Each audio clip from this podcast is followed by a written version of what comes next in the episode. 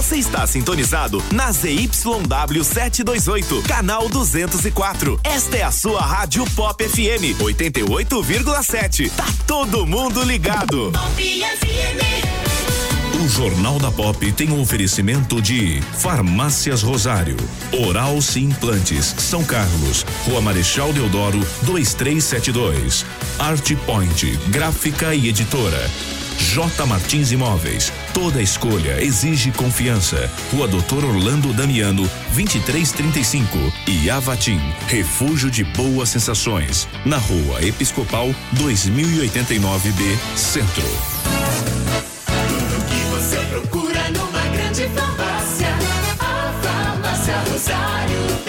Farmácia Rosário. É barato, é Rosário. Atendendo toda a região. Os melhores preços, as melhores promoções. Rosário, você conhece, você confia. É barato, é Rosário. Farmácia Rosário. Dedicação e Sim, sim, eu vou pra Oral Sim. Pra, pra minha vida melhorar. Ri, ri, quero voltar a sorrir. Ha, ha, sorrir e gargalhar. Eu vou abrir a porta pra felicidade. Curtir a família, amigos, sorrir à vontade. Oral Sim, a rede de implantes dentários número 1 um do Brasil. Nosso carinho constrói sorrisos. Em São Carlos, Rua Marechal Deodoro, 2372. Agende sua avaliação. Ligue 2106 9500. Uma folha de papel pode receber diferentes impressos. E com o nosso cuidado, sua impressão pode criar vida. Alta qualidade, aliada aos melhores e mais sofisticados métodos de acabamento, fazem sua impressão sair do papel. Sensibilidade no atendimento, qualidade artística nos processos de produção, velocidade na entrega e os melhores preços. Art Point, impressão que faz diferença. Agora também na nova unidade no Shopping Lupo, em Araraquara. Está procurando o imóvel dos seus sonhos, pronto para morar com ótima localização e não sabe por onde começar? A J Martins Imóveis está disposta a te ajudar. Há mais de 20 anos no mercado imobiliário, fazendo negócios com transparência e segurança. J Martins Imóveis. Toda escolha exige confiança. Acesse jmartinssaocarlos.com.br. Fone 3372-0281. WhatsApp 997983334. Já reparou como nossa memória traz o perfume de certos lugares e de pessoas queridas? Cheiros que nos acolhem. A Avatim é especialista em cosméticos carregados de boas sensações. São mais de 450 itens, entre difusores, perfumes para interiores, hidratantes, sabonetes, dentre outros produtos focados no bem-estar. Visite a loja, Rua Episcopal 2089B, Centro, São Carlos. Está no ar. Jornal da Pop FM. A informação diariamente necessária. Jornal da Pop FM. Está no ar. Ponto de vista.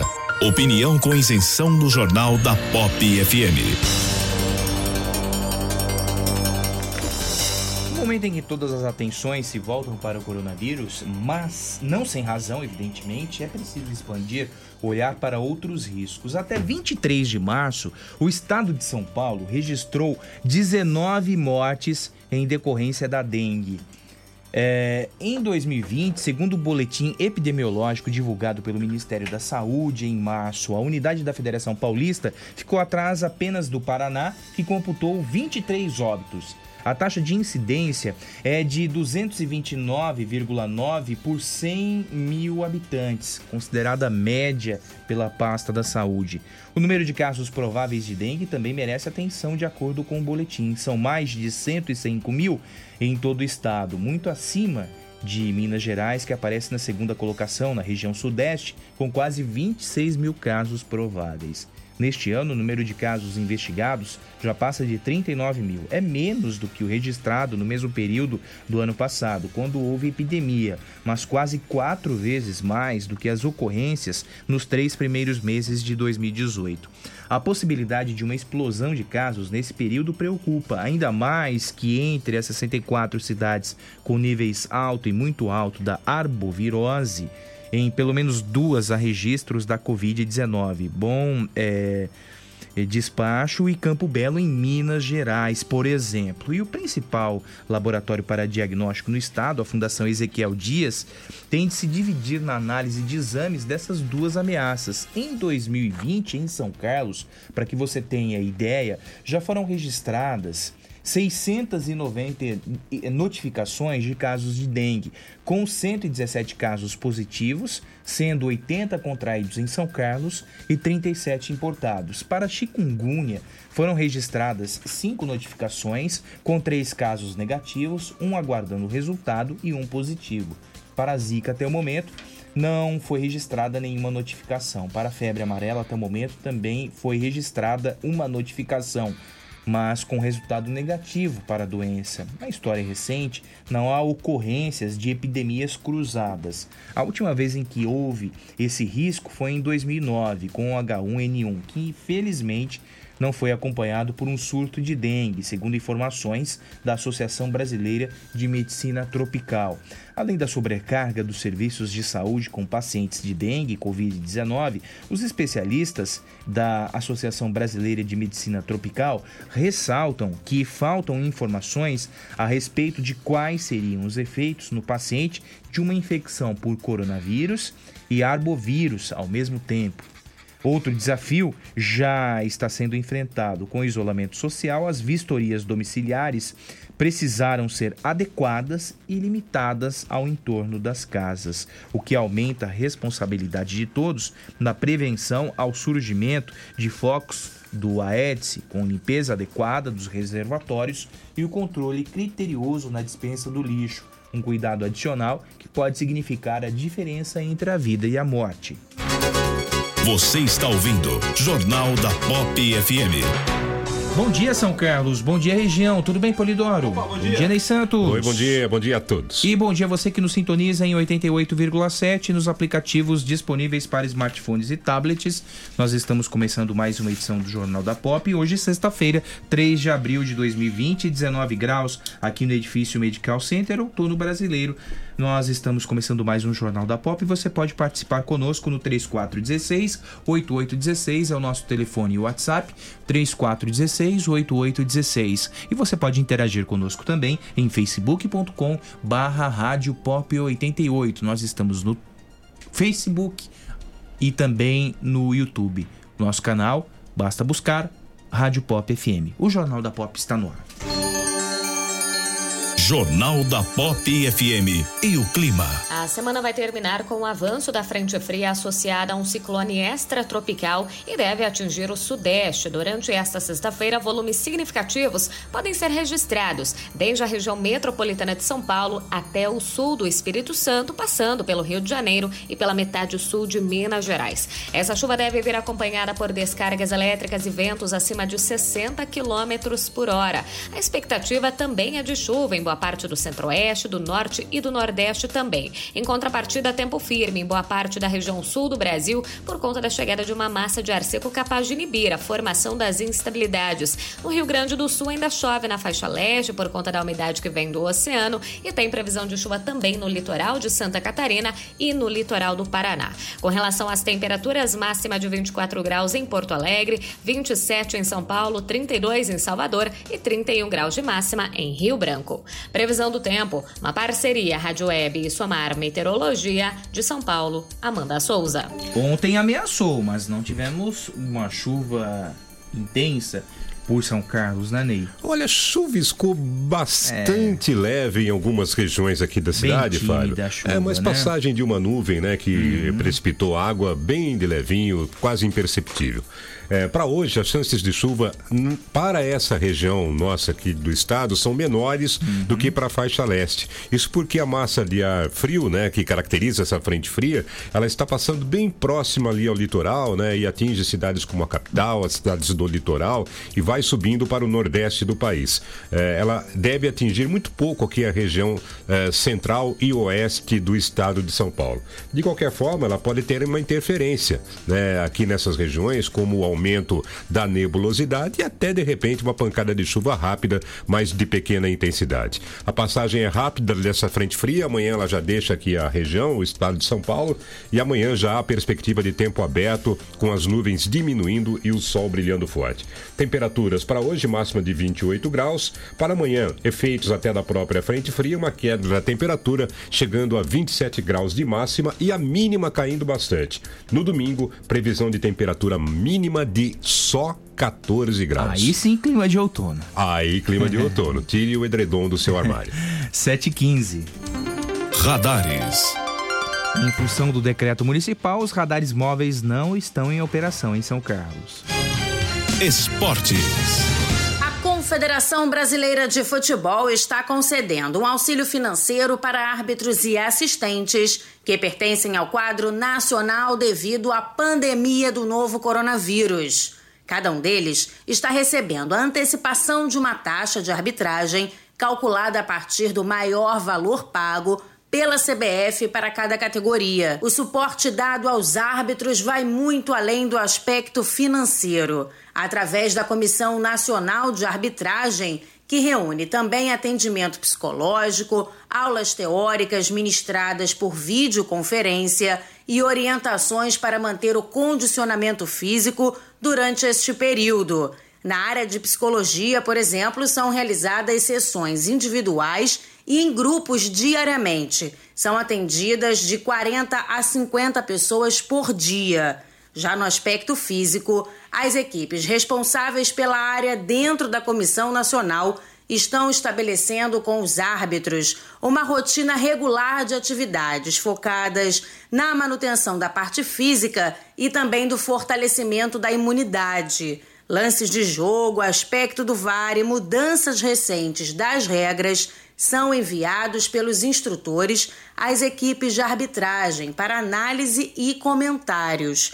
A cada dois dias é aplicado um teste a partir de jogadas enviadas em vídeo que depois serão analisadas e devolvidos aos árbitros com as instruções. Rádio e futebol, duas paixões em conexão. Uma parceria da CBF e da agência Rádio Web. Com informações da arbitragem, Daniela Esperon. Na manhã da última quinta-feira, a Comembol promoveu mais um congresso extraordinário para tratar as questões do futebol sul-americano em meio à pandemia do novo coronavírus. O presidente da FIFA, Gianni Infantino, participou do evento através de videoconferência e deixou claro que o futebol está em segundo plano e que as prioridades são a saúde e a vida. La salud tiene que estar en primer lugar. Nos gustaría a todos. A saúde tem que estar em primeiro lugar. Todos nós gostaríamos que amanhã pudéssemos voltar a ter futebol, mas infelizmente sabemos que isso não é possível. Nada e nem ninguém hoje no mundo sabe quando vamos poder voltar a jogar como antes. É muito importante seguir os conselhos das autoridades de saúde e dos governos. É muito importante que o futebol possa dar um bom exemplo, porque está claro que nenhuma partida vale uma vida. Temos que ter isso isso muito claro em nossas cabeças. Ao mesmo tempo, temos que ir nos preparando para o futuro com confiança e sempre pensando positivo. E sempre pensando positivo. O presidente da entidade máxima do futebol espera que após a crise do novo coronavírus, o esporte se torne menos arrogante e mais receptivo. No futebol brasileiro, a crise parece já estar unindo mais os clubes. O presidente do Fluminense, Mário Bittencourt, acredita que essa boa relação pode ser muito útil também em discussões que venham a acontecer no futuro. Conseguimos algo que eu considero uma vitória dos clubes, que foi justamente a união dos clubes nesse momento, conseguir com que todos os clubes concordassem em preservar o calendário do futebol brasileiro. É, acabou que a gente ficou bastante satisfeito com a união dos clubes do futebol brasileiro, Série A, B, C e D, e todos os outros, mesmo aqueles que não disputam as competições nacionais a gente acabou conseguindo aí uma uniformidade é, de todas as entidades de prática desportiva e isso é muito positivo para o futebol brasileiro, para outras grandes discussões que a gente certamente ainda vai ter é, ao longo dos próximos anos. Mediante uma crise mundial sem precedentes, o futebol segue aguardando o fim da Covid-19 para retornar às atividades. E pelo pensamento das pessoas que comandam o esporte, a volta tem tudo para ser bastante diferente. Agência Rádio Web, com informações do futebol internacional, Cadu Macri.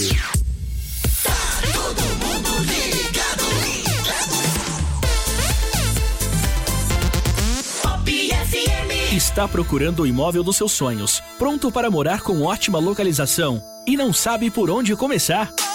A J Martins Imóveis está disposta a te ajudar. Há mais de 20 anos no mercado imobiliário, fazendo negócios com transparência e segurança. J Martins Imóveis. Toda escolha exige confiança. Acesse jmartinssaocarlos.com.br. Fone 3372 0281. WhatsApp 997983334.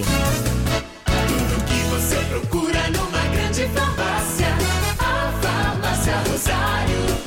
Farmácia Rosário. É barato, é Rosário. Atendendo toda a região. Os melhores preços, as melhores promoções. Rosário. Você conhece, você confia.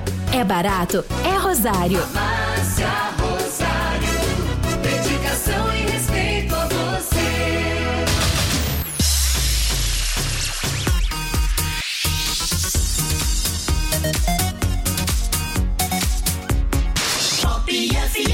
Foram registrados no Brasil, de quarta para quinta-feira, 58 novas mortes pela Covid-19, segundo o balanço do Ministério da Saúde. Até o momento, 299 pessoas morreram vítimas do novo coronavírus no país. Os dados do Ministério apontam para 7.910 casos confirmados da doença, o que leva a taxa de letalidade para 3,8%. Na coletiva desta quinta, o Ministério trouxe a informação de que o novo coronavírus circula no país desde o dia 23 de janeiro. Até então, o primeiro caso positivo de Covid-19 no país tinha sido anunciado em 26 de fevereiro. No entanto, segundo o secretário em Vigilância em Saúde, o Anderson de Oliveira, investigações apontam que o primeiro caso ocorreu ainda em janeiro. E nós tivemos, a partir de investigação retrospectiva, a identificação do primeiro caso confirmado, ele é de, do dia 23 de janeiro. Então, a partir de investigação de casos, eh, a gente identificou isso foi feito também na Zika vírus.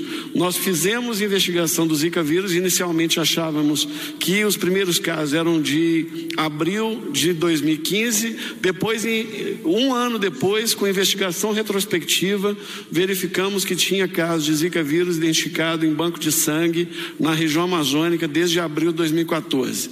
Isso agora é para demonstrar que as equipes nos, nos, nos eh, estados estão investigando, encerrando os casos. O Ministério não deu detalhes sobre quem seria o caso número um do novo coronavírus no país. Até esta quinta, 22 unidades da federação registraram mortes pelo vírus. Agência Rádio Web de Brasília, Yuri Hudson. A notícia em tempo real. Jornal da Pop FM.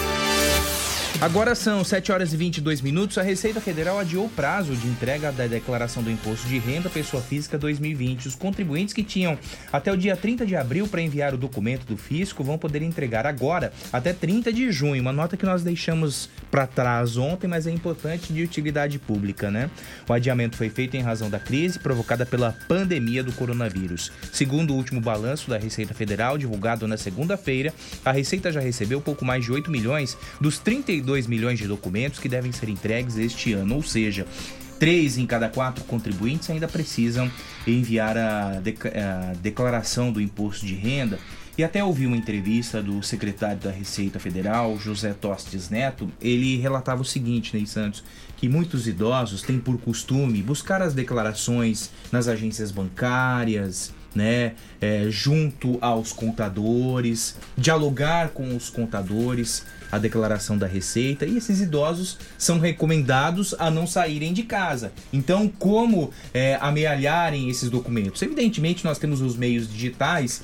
É, mas o que é uma realidade também, muitos idosos não estão acostumados é, adequadamente aos dispositivos é, digitais. É. Tem esses detalhes a serem ponderados, né? Vou acrescentar outro aspecto que é bem pontual, viu, Flávio? Mesmo para quem está em casa e tenta obter digitalmente esses documentos, como por exemplo, internet, está tendo uma dificuldade Muito. porque a internet de todo mundo O tráfego está terrível. Tá horrível. Né?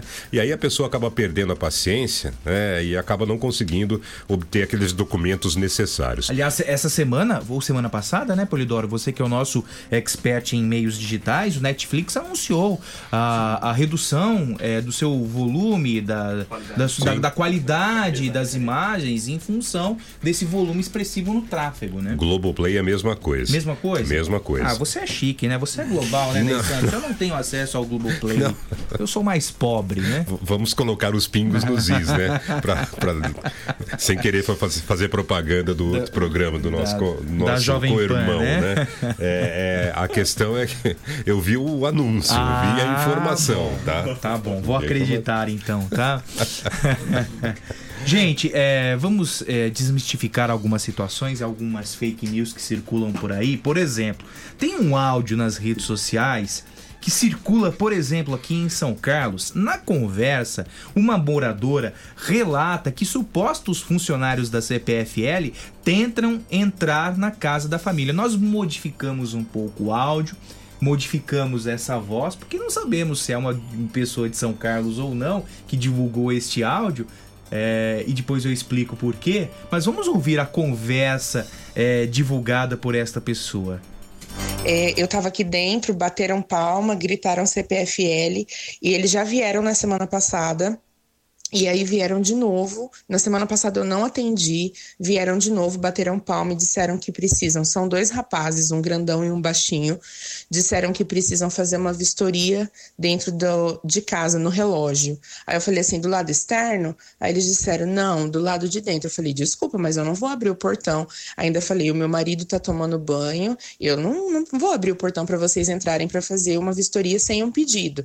Aí o rapaz pegou e, e me mostrou no celular um pedido é, de vistoria. Eu falei, mas eu não pedi nada. Aí ele falou, mas não precisa pedir, a gente está fazendo constantemente esse tipo de vistoria em algumas residências. Aí eu peguei e falei assim, o senhor espera eu ligar na CPFL? Porque minha conta tá paga, tá tudo certo. Aí eu liguei na CPFL na frente deles e perguntei pro atendente se isso realmente estava acontecendo. E o atendente me pediu para aguardar um minutinho, verificou no sistema e falou: senhora, eu vou pedir para a senhora não abrir o seu portão. Bom, é, esse áudio viralizou. Não sei se você recebeu. Eu Recebi. recebi pelo menos umas três, é, em três ocasiões. Mas a CPFL esclarece o seguinte: por conta de um áudio com informações. Essa é uma nota da CPFL, tá?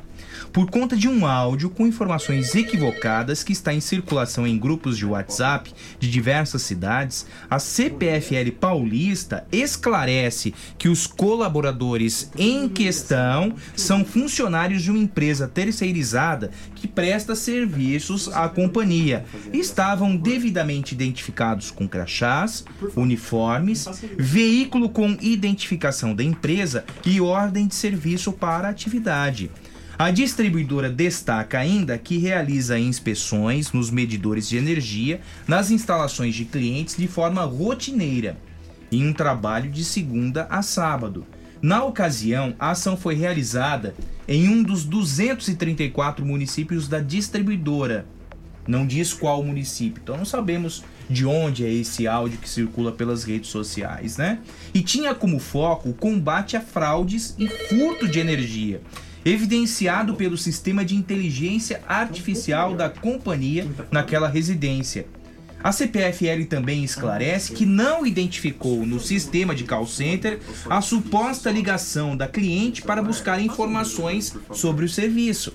No áudio, ela diz que buscou essas informações, porém, no sistema de call center, eh, não foi identificada esta ligação.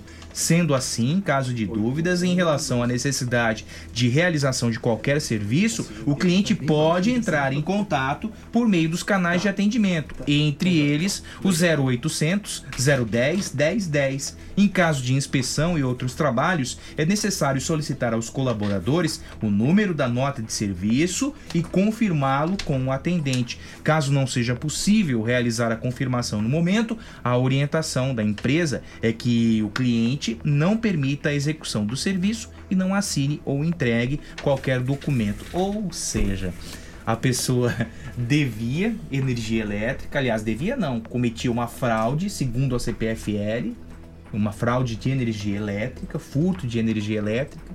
O sistema detectou, os funcionários devidamente uniformizados foram à residência, não, eh, a CPFL não divulgou em qual município, né? E a, a pessoa não atendeu aos trabalhadores devidamente uniformizados com a ordem de serviço e aí é, espalhou esse áudio dizendo que eram falsos, que os funcionários é, não eram da CPFL. Percebe só a situação, o pânico que essa pessoa é, provocou entre parcela da sociedade, aliás. Isso viralizou, isso parou em, em vários municípios, em Bauru, Birigui, segundo a CPFL, circulou pelo estado de São Paulo inteiro esse áudio. E na verdade, a pessoa agiu é, de má fé, porque ela supostamente, supostamente cometia o furto de energia elétrica, o que seria constatado pelos funcionários da CPFL. Que situação, hein? Miau, miau, É, miau. pois é, Né? pois Famoso é. gato, né? Ô, Fábio, eu tenho ah, pra mim que essas pessoas deveriam sofrer uma punição dupla. Né? Primeiro, né, pelo crime de roubo de energia elétrica. É, e aí não vale aquele argumento, ah, mas a energia elétrica tá cara, ah, mas a empresa não presta um bom serviço. Bom, você tem que exigir é, que a empresa preste um bom serviço e você tem que exigir das famosas agências reguladoras, né, que continuam, é, como você diz, uma buzina de avião, É. não servem para é, nada, nada, né, nada, que elas é, nesse contrato de concessão, porque a energia elétrica, vamos lembrar, é uma concessão do governo para uma empresa operar, que a empresa preste um bom serviço. Né? Então, uma coisa é uma coisa, outra coisa é outra coisa. Nada justifica o fato de você fazer o gato, o famoso gato, você roubar energia. Roubo é crime. Então a pessoa já devia sofrer uma dura penalização por isso. A segunda penalização, né? cometer esse tipo de crime que eu considero hediondo né, de espalhar eh, informações, áudios, vídeos falsos. São as chamadas mentirosas, fake news. segundo a né? CPFL, né? É, isso é crime hediondo, né? Porque você atrapalha, porque você causa um pânico, né? Num grupo social que pode ser um grupo importante. Olha só, a CPFL tem 234 municípios, é isso? Né? Em que ela atende. Ela presta Que ela presta serviço em, em todo o estado de São Paulo. É, não sei aqui a população estimada, mas vamos calcular aí uma média de 50 mil habitantes né, por, por município, que acho que é uma média razoável.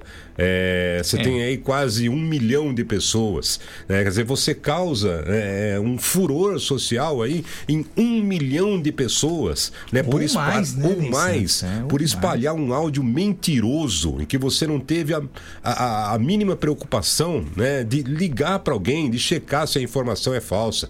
Você recebe no seu celular e sai espalhando. Né? A pessoa que fez o áudio originalmente, então, tem que receber uma punição exemplar. né? Isso não ajuda em nada a sociedade. É, pelo contrário, só tumultua mais, só cria mais problemas numa época em que a gente está vivendo de problemas. Então eu considero esse crime né, de, dessa operação de fake news aí uma coisa hedionda. Né? A gente deveria punir severamente, achar as pessoas, se possível, que espalharem esse áudio, Polidoro, que é especialista aí, acho que é, é, poderia me dizer se há como você identificar Ah, quem foi WhatsApp espalhando. cripto- criptografado fica difícil, viu, Ney Santos? Fica É, difícil. Isso, é. Isso é um tem- rastilho de pólvora, né? E tentar, de alguma forma, né, punir essas pessoas que espalharam esse tipo de ódio sem nenhuma informação. Isso é um desserviço, né? Isso é um crime contra a sociedade. É verdade, sem dúvida nenhuma. Ontem, Ney Santos, o ministro da Saúde, Luiz Henrique Mandetta, afirmou que não é obrigatório o cadastro dos profissionais de saúde para realizarem os cursos de capacitação para o combate, para o combate ao Covid-19. Os cadastros dos profissionais também vai ser usado para convocação em caso de necessidade de, atua- de atuação em outros estados. Médicos, enfermeiros, psicólogos, fisioterapeutas, assistentes sociais, profissionais de educação física e até veterinários foram chamados por meio de uma portaria do Ministério da Saúde. O texto determina o cadastro de profissionais de 14 categorias da área de saúde para realizar capacitação em caráter emergencial para trabalhar pelo Sistema Único de Saúde no combate ao coronavírus. Ontem nós exibi- exibimos uma entrevista com o vereador licenciado e médico Chico Louco, é, é, reportando a dificuldade e a necessidade de médicos no combate à Covid-19. Por isso, hoje nós convidamos o Chico para debatermos esse assunto. Chico, bom dia, obrigado pela participação no Jornal da Pop. É, é uma necessidade premente ah, a inserção de novos médicos para o combate à Covid-19? Bom dia, Fábio. Bom dia, Ney. Bom dia, ouvinte da Rádio Pop. É uma necessidade, sim. É, o que você está observando é que entre a segunda e terceira década do século passado, você teve o surgimento da gripe espanhola, que acredita-se que matou de 35 a 100 milhões de vidas no mundo. 35 a 100 milhões de vidas. Isso é a população de um país inteiro. Ela, inclusive, a gripe espanhola, fez o presidente Rodrigues Alves, que havia sido reeleito, falecer. O presidente Rodrigues Alves faleceu de gripe espanhola. Isso no início do século passado, da segunda para a terceira década, se não me engano, 18, 19, por aí, não me lembro bem da história. Não é meu a história não é meu forte. Mas o que acontece é o seguinte, Fábio. Você vê hoje que nós temos uma nova característica nessa pandemia, e é uma pandemia mesmo, porque a gripe, que nós, a gripe não, essa, essa- o coronavírus, né, que não é, não é necessariamente uma gripe, mas é uma infecção que determina a síndrome respiratória aguda, disfunção respiratória aguda, ela é muito séria porque ela se alastra muito rapidamente. Nós já estamos vivendo um, um período em que algumas baixas de médicos e profissionais já estão já está acontecendo. Para você ter uma ideia, na terça-feira, o Hospital Albert Einstein, em São Paulo, divulgava que pro- aproximadamente 350 pessoas estavam afastadas do trabalho por conta do Covid-19. Ô Chico, isso é, representa 10% né, do, do número de profissionais que tem no Einstein, correto? Imagine você com 10% a menos do efetivo de qualquer empresa, da Polícia Militar, de qualquer corporação de trabalho. 10% é relevante, bastante relevante. Principalmente no início de uma pandemia. Portanto, a portaria 639 do dia 31, eu já estava até prevendo que alguma coisa eh, fosse acontecer naquele dia, né? E a gente estava mais ou menos imaginando que a necessidade que os médicos terão que ser convocados, sim. Agora, essa convocação não é uma imposição ditatorial. Quando você vê um bombeiro, como aconteceu na Califórnia recentemente, aqueles incêndios, imagine se o bombeiro lá da Califórnia se recusasse a combater o incêndio, que era uma calamidade. A situação é mais ou menos parecida.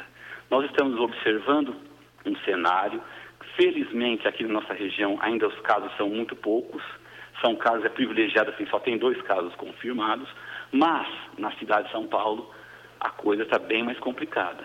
Né? Os hospitais já não estão mais dando conta. Quando as pessoas tentam subestimar essa pandemia, eu queria que você recordasse o seguinte: tudo bem, ela é, leva a letalidade de 1 a 2% da população acometida pelo vírus, que se propaga muito rápido nele. Ele se propaga muito rapidamente. E a grande questão é: imagine São Carlos, que tem 250 mil habitantes aproximadamente, e com 1% de letalidade. Imagine que 2% dessa população toda tenha que ser internada. Seriam 5 mil pessoas. Nós não temos 5 mil leitos para internação. Nós temos sequer 500.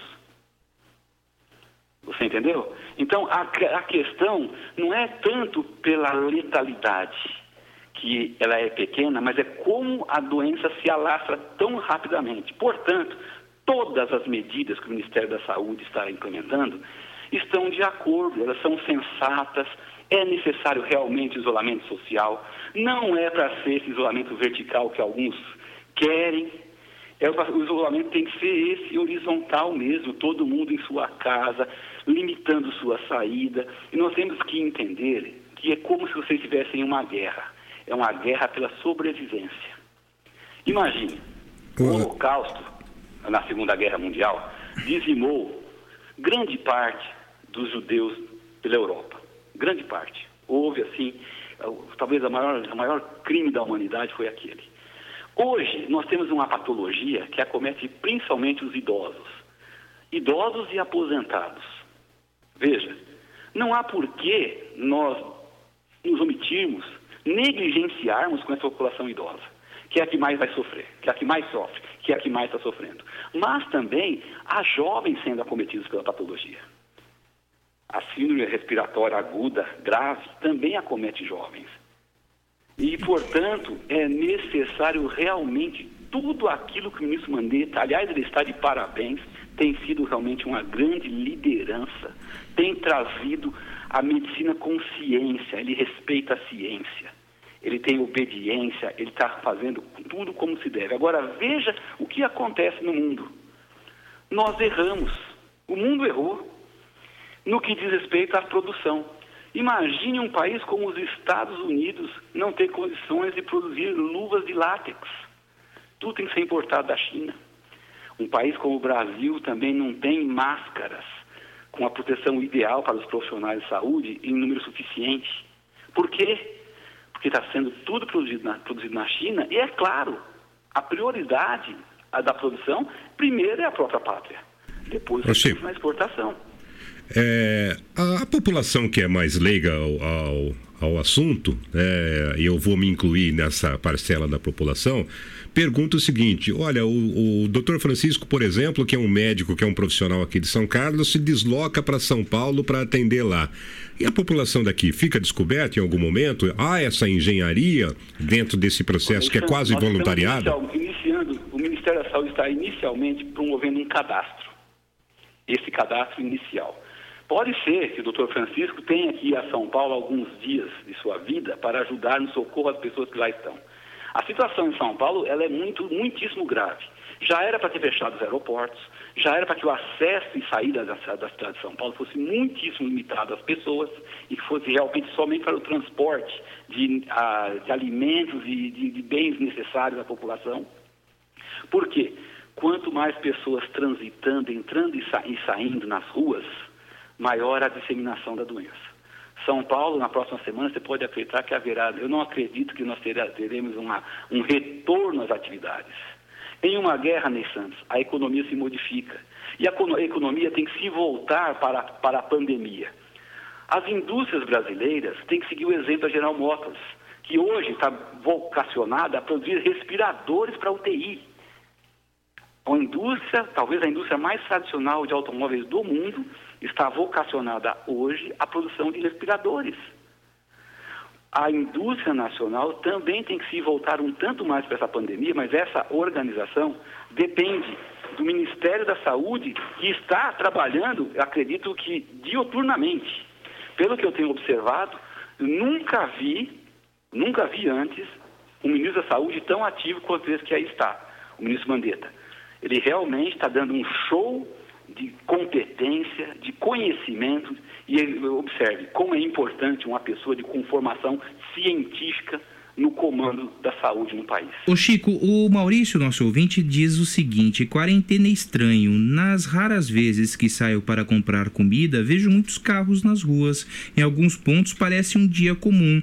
É, é, diante do, daquilo que você falou, é, você acredita que a sociedade ainda não despertou para a, a gravidade Certamente do problema? Não certamente, na nossa sociedade ainda não, não, não caiu a ficha, vamos dizer assim, né, das pessoas.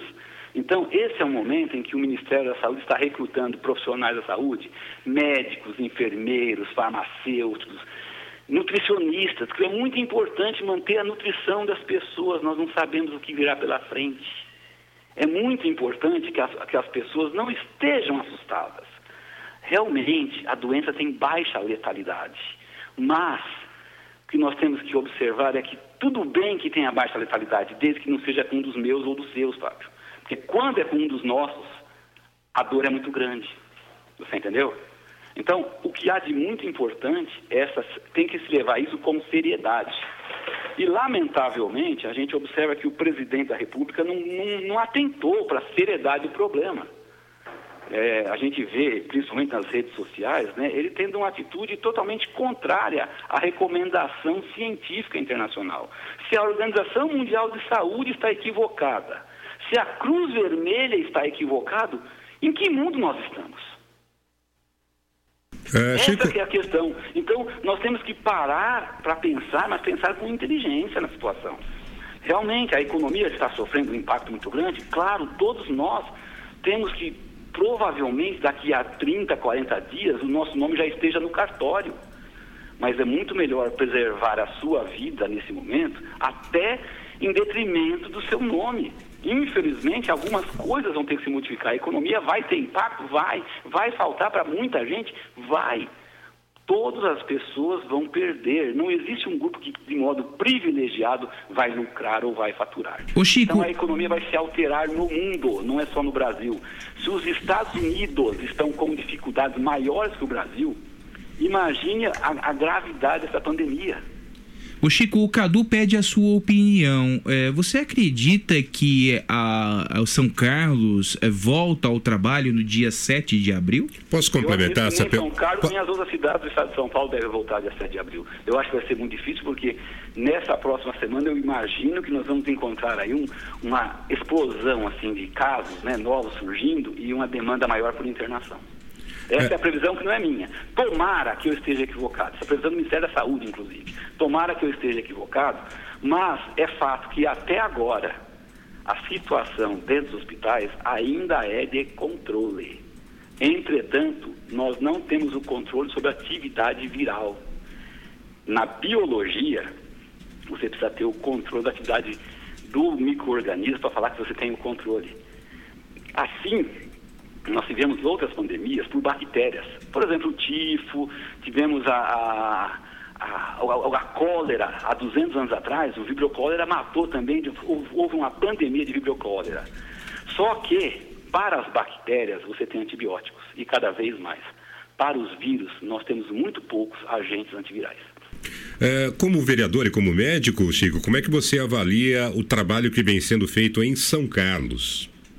A medida inicial foi, foi muito bem, bem aplicada. Eu acho que realmente tem que decretar o fechamento das atividades, como está sendo feito. Eu acho que as coisas foram feitas de maneira. A providência, não tenho nenhuma crítica às providências que foram aqui tomadas. O que eu critico é o fato de São Carlos ter muito tempo negligen- negligenciado com falta de leitos hospitalares.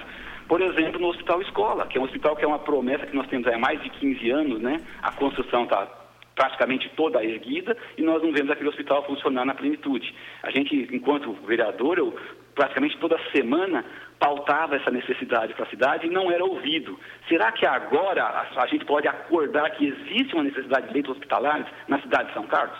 Nós temos uma situação que está sob controle em São Carlos? Está.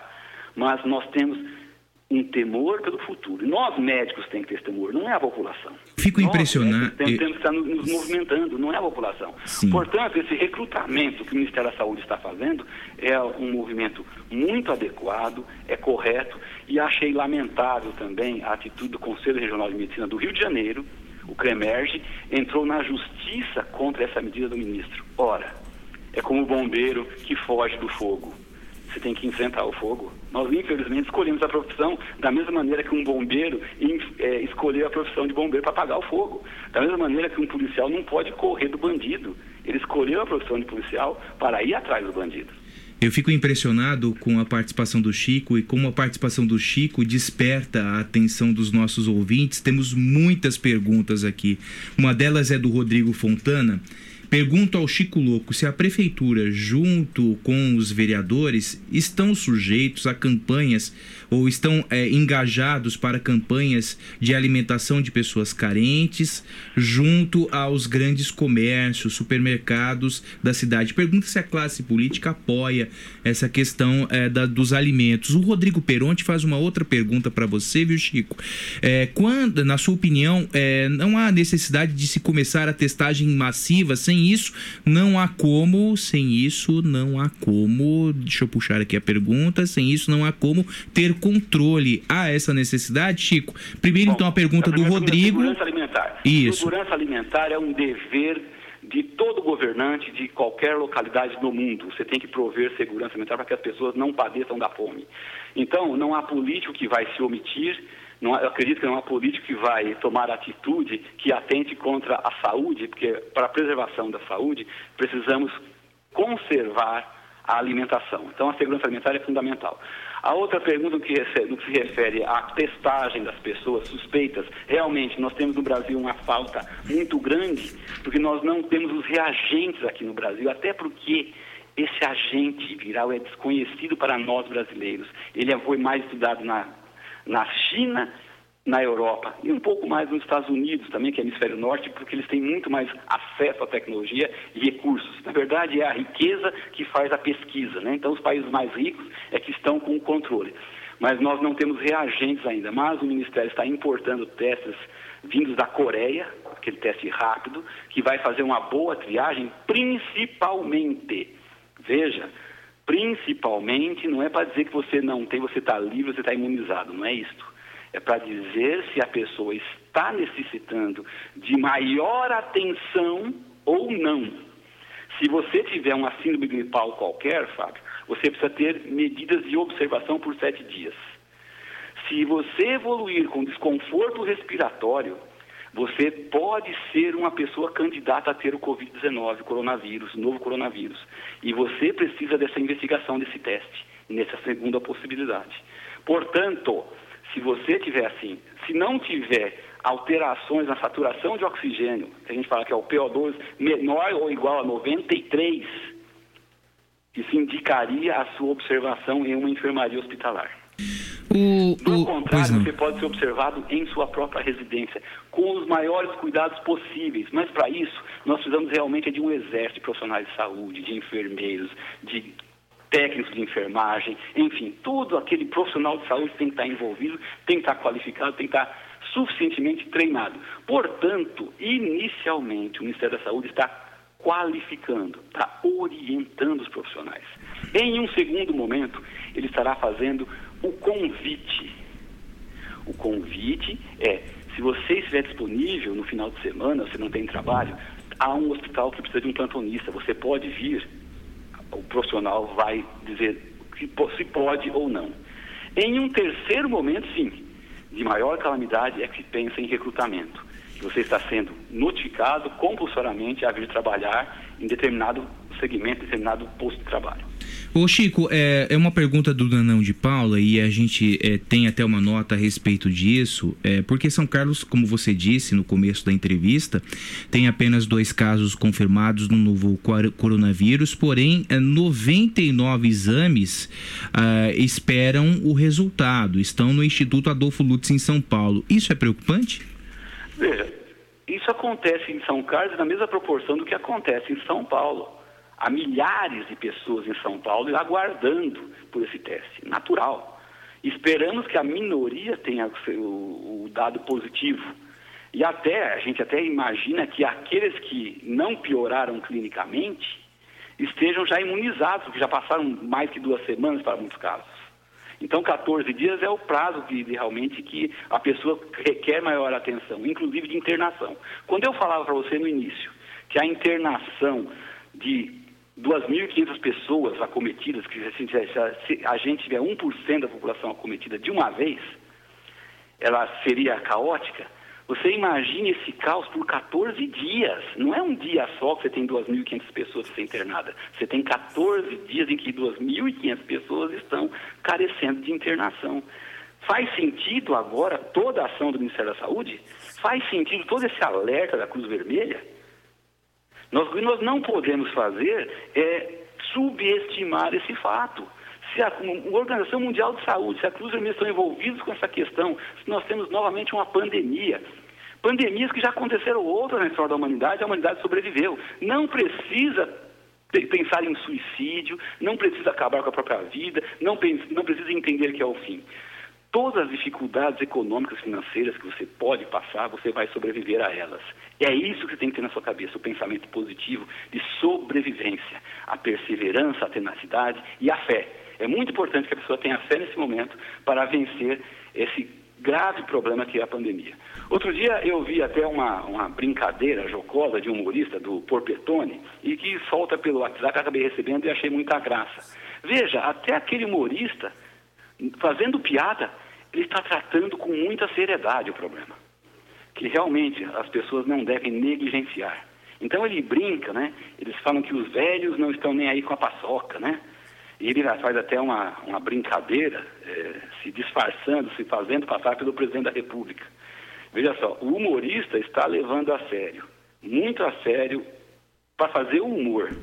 Nós não podemos admitir que o presidente da República não leve essa questão a sério. Infelizmente, ele precisa refletir e repensar o que ele tem colocado. Ô Chico, duas perguntas, outras duas perguntas, uma do Alexandre. Ele diz o seguinte: gostaria de saber do Dr. Chico se é, o fato do Brasil ter o clima mais quente que é a Europa, isso pode ajudar na contenção do vírus. E a Paula Vieira é, pede uma opinião sua a respeito da cobertura da imprensa na questão do coronavírus. Se a cobertura está sendo medíocre. Não, a cobertura da imprensa não está sendo medíocre, não. Está sendo muito, muito positiva, no meu entendimento.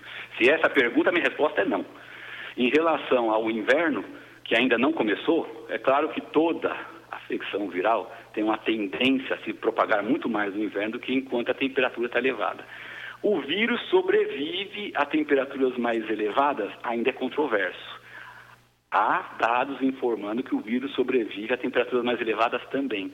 Portanto, como a gente não conhece a patogenia desse vírus, na completude, é ainda algo novo para nós aqui, brasileiros, latino-americanos, nós temos que ter cuidado, porque todo cuidado é pouco, principalmente nesse início. Se nós conti- contivermos os quadros sem que eles propaguem a, a infecção viral, sem que eles distribuam o vírus por aí, nós teremos certamente um controle muito melhor que outros países do hemisfério norte, porque eles enfrentaram essa pandemia durante o inverno. Só que nós estamos iniciando o outono, a temperatura ainda está alta. Eu peço a Deus para que realmente esse vírus seja mais sensível às altas temperaturas e que ele não sobreviva tanto quanto no inverno. Mas mesmo assim, nós temos que tomar cuidado para que, por descuido, ah, porque aqui é quente, é país do futebol, é país tropical, não tem problema, a gente daqui a pouco tem, tem baixas maiores que uma grande guerra. O secretário de Saúde, Marcos Palermo, eh, te parabeniza pelas opiniões, Chico, e faz, uma seguinte, faz a seguinte pergunta. O governo federal diz que enviou equipamentos e EPIs para os estados. Por que o interior não recebe nada? O grande problema, o alarme maior está nas capitais. Eu estou falando que a minha preocupação é ter que ir para São Paulo. São casos, graças a Deus, nós temos dois casos. Claro, o ideal é que o país seja tratado com igualdade, mas onde a coisa é mais grave? É na cidade de São Paulo. Então, eu falei aqui no início, se você fechasse a cidade de São Paulo, fecha os aeroportos e fechar o acesso das pessoas da cidade de São Paulo, só tratar da- do transporte essencial de cargas, das cargas necessárias, você vai ter um controle melhor da pandemia. Agora, o problema que eu vejo politicamente está certíssimo. Você tem que empreender mais aonde a situação está mais crítica. Ô, ô, Chico, eh, tem aqui uma pergunta do Severino. Ele diz o seguinte: Eu entendo que tirar o presidente é difícil, mas por que não caçam mandatos de vereadores que estão agindo contra a população? Tem, Olha, tem vereador é de São é Carlos que constantemente quebra o decoro, segundo ele. momento, Essa questão de ficar caçando as bruxas, nós não temos que ter muita preocupação com isso, não. Nós temos que, nesse momento, ter responsabilidade com a pandemia. Essa questão de agora tentar resolver isso na, na base do toma lá, da cá, não é o caminho. Eu até acho que exista eh, coerência e até sentido naquilo que o, que o ouvinte está comentando. Mas não acho que esse seja um momento para a gente ficar fazendo caça às bruxas. Nos ocupemos mais com a nossa higiene, com a condição sanitária da, nosso, da nossa casa, do nosso bairro, da rua onde a gente mora, do nosso município, que não pode faltar água, porque é necessário lavar as mãos frequentemente, que não falte produção de álcool, que não faltem máscaras. Nós não temos a matéria-prima que é importada da China para fazer a máscara N95.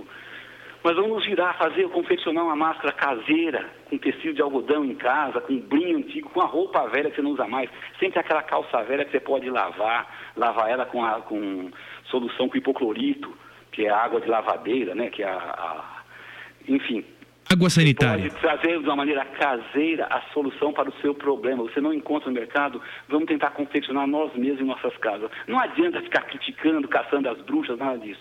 Nós temos é que mudar a nossa postura. É isso que nós temos que fazer. Mudando a nossa postura, todas as outras pessoas vão mudar, inclusive aqueles políticos que a gente critica.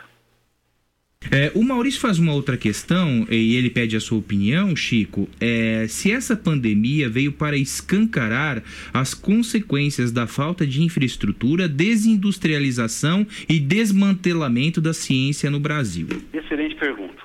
É, eu queria até, já, por essa pergunta, eu queria até encerrar o meu, a nossa entrevista de hoje. O Maurício. Não, tem mais uma pergunta aqui, Não, não, Chico. Maurício primeiro. Deixa eu responder o Maurício primeiro. A humanidade realmente tem errado muito em suas atitudes. Esse é o momento em que nós nos retornamos às nossas casas, ao nosso lar, e nós temos que conviver com nós mesmos. Nós estamos recolhidos às nossas vidas pessoais. É um momento que muitas pessoas estão entrando em atrito dentro de casa e que daqui a pouco esse atrito vai acabar. É um momento em que as pessoas precisam refletir em suas próprias vidas. A humanidade errou? Sim, a humanidade errou e vem errando. A humanidade precisa repensar, precisa refletir. O que existe é que a humanidade deixou de cuidar daquilo que é seu, daquilo que é pessoal, deixou de ter cuidado com higiene, perdeu bons costumes de reunir a família, de olhar o seu próprio filho, de conversar com a sua esposa. A humanidade perdeu isto. Então, eu vejo essa pandemia como uma grande oportunidade para a humanidade se reconsiderar com seus próprios erros. Quando você vai fazer a reforma de uma casa, a primeira, a primeira questão que você vê, o que foi feito, para depois determinar o que você vai fazer. E é muito importante todo esse recolhimento social, em que as pessoas estão dentro de casa durante a quarentena, está sendo muito oportuno, que é uma grande chance que nós temos para reconsiderar o que nós fizemos. Como, se você pegar uma casa para reformar, a primeira coisa tem que ver, como é que ela foi construída? Por onde passa o encanamento? Ah, passa por aqui. Então eu já sei como é que eu posso começar uma reforma. Porque se eu começar a descer a marreta em qualquer parede, eu posso encontrar um cano lá e ter um, atra- um problema muito maior com vazamento de água ou de esgoto. Portanto, é momento em que nós temos que refletir. Principalmente, agora, como estamos fazendo, como fizemos até agora e como vamos fazer no futuro. Isso é a grande lição que a pandemia está dando a todos nós. É, o Vanderlei pergunta o seguinte: é, se está sendo feita a higienização das ruas de São Carlos, como estou vendo em outras cidades. Não, né, Chico? Eu não tenho observado isso. Para falar a verdade, eu estou ficando muito pouco nas ruas, estou um, um tanto no meu trabalho. A um outro período do dia eu passo no trabalho em casa, um trabalho mais remoto, né? Um pouco mais buscando aprender um pouco mais sobre essa, sobre esse vírus, sobre o coronavírus, né? E, enfim, ah, uma outra coisa que eu queria lembrar aqui é a respeito da tanta expectativa em relação à cloroquina. Cloroquina é um medicamento antigo, ele existe para o combate da malária, e o agente etiológico da malária, o plasmódio, ele entra dentro da célula do sangue e ele passa a se reproduzir. Ele é tem uma forma assexuada e passa a se reproduzir lá dentro. É um fenômeno, o plasmódio é um fenômeno. Então, o que é a cloroquina? A cloroquina é um medicamento forte, é um imunossupressor. Esse medicamento atrapalha várias partes do corpo. Ele pode causar uma retinopatia, a pessoa pode perder a visão. Ele pode complicar uma patologia muscular como a miastenia graves, ele pode complicar bastante a miastenia graves. Ele pode agredir o rim, pode agredir o fígado e também o sistema de condução do coração. A pessoa pode desenvolver uma arritmia. Então, não é para que as pessoas comecem a fazer estoque de cloroquina em sua casa para usar diante de uma eventual falta. Não é isso. Ainda não está suficientemente comprovada a eficácia da cloroquina. Ela tem sido utilizada, sim, nos casos extremos em que o paciente já está na UTI na UTI, mas em função de um processo inflamatório muito severo. Portanto, não tem que a população imaginar, porque ouviu falar no WhatsApp, na internet, que a cloroquina é o tratamento, porque nós não temos essa evidência. É um fator que auxilia em alguns casos que estão em insuficiência respiratória dentro de uma UTI. Portanto, o ministro Mendes tem colocado isso claramente em suas entrevistas eu peço aqui que a população ouça o que o ministro está colocando, ele tem uma comunicação muito clara e objetiva. Uh, Chico, uh, uh, algumas pessoas colocam isso, nosso ouvinte Cadu colocou agora há pouco, e era uma dúvida que eu tenho. Se fala pouco sobre o número de pessoas que se curaram. Né? Isso é um fator importante para combater a pandemia? Odei, é um fator importante sim, mas nós já sabemos pelos dados da própria China que a letalidade é pequena. E por ter uma doença de pequena letalidade, nós sabemos que a maior parte das pessoas vai curar. A minoria que vai sofrer. O duro é que essa minoria é uma população de mais idade, seriam os aposentados, como eu falei no início. As pessoas que já passaram pra, por grande parte da vida. Mas não é justo não olhar para essa população. Seria muito desumano que nós simplesmente desprezássemos que a população de terceira idade existe no mundo e deixar de faltar a eles com, faltar a eles com respeito. Isso não pode acontecer. Portanto, é muito importante que as pessoas tenham consciência que é necessário toda essa precaução é necessária, é necessária a higienização e a mudança dos seus hábitos. A humanidade errou e ela tem que começar a reparar seus erros a partir da observação daquilo que vinha sendo feito. Estou achando que, no fundo, essa pandemia tem sido até muito útil como um aprendizado para a humanidade. Eu preciso encerrar o, a, a entrevista. Obrigado, viu, eu Chico? Tenho mais tarefas aqui a fazer, já tem pessoas que estão me procurando por aqui para atendimento. e eu agradeço muito a oportunidade, muito obrigado por tudo, mas vamos entender. É necessário agir como nós estivéssemos numa guerra. É necessário calma, tranquilidade mas principalmente que nós façamos uma reflexão devida dos erros que a humanidade cometeu ao longo dos, dos, dos anos, talvez dos séculos.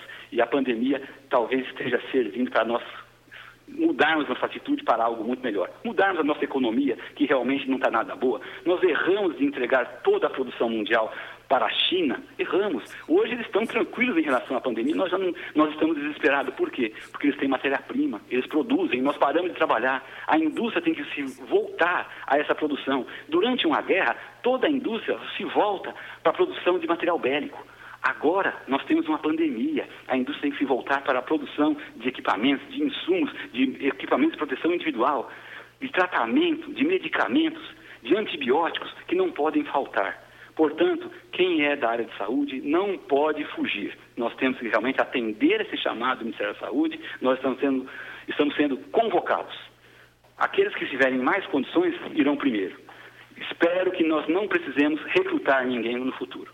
Muito obrigado ao ouvinte pop e a vocês. Da, da... O João Miller parabeniza pela entrevista, viu, Muito Chico? Obrigado. Um bom dia. Bom dia, Chico Louco. Obrigado pela participação.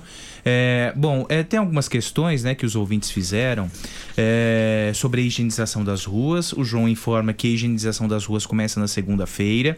E também uma outra questão aqui é sobre os alimentos. O João informa que a questão de doação de alimentos houve um, a criação de um subcomitê já entramos em contato, segundo o João, né? Já entraram em contato com o Savenhago, que já doou 500 cestas. Parabéns ao Savenhago, Ciesp, a CISC, o Jauzão da Visconde de Inhaúma, entre outros. Teremos dois pontos para receber doações, o Fundo Social e também é, a Prefeitura fecha a parceria com o Tiro de Guerra e também convocaremos outros servidores para, para logística de distribuição. Acho que deveríamos também fazer um trabalho junto às igrejas evangélicas e a católica. A católica já é, se empenha nisso, viu, João? Até a Diocese de São Carlos divulgou uma nota a respeito disso. Né? A Diocese de São Carlos divulgou uma nota a respeito desse trabalho social a ser desenvolvido é, com a comunidade católica na arrecadação de alimentos. Ó, tem aqui até a nota, ó, é, a nota da Diocese de São Carlos. Se a internet deixar, né? Que coisa, gente. É- é- é- essas últimas, esses últimos dias a, a internet está prejudicada mesmo, hein? E sentimos isso no trabalho do dia a dia, né? Perfeito. Não, é- não, é, não é culpa da emissora, não. É a culpa da, da, da empresa Mas isso que é na- fornece. na- no seu é, trabalho, quem está em home office É. certamente também está sentindo Todas isso. as operadoras Vivo, É. claro, e tantas outras aí, né? Bom, então, enquanto a internet não. Agora sim, né? Agora sim, agora sim. É, então, a, a Diocese de São Carlos, junto à, à comunidade católica, faz a arrecadação de alimentos. É isso, tá? É, uma outra reclamação aqui: falta vacina. é, na unidade de saúde é, da Vila São José. Na Vila Neri também faltava, viu? É, vamos checar com a prefeitura essa informação. Informação de ontem aqui para essa semana não tem mais, um. Uhum. Só semana que vem é que teremos um novo lote de vacinas.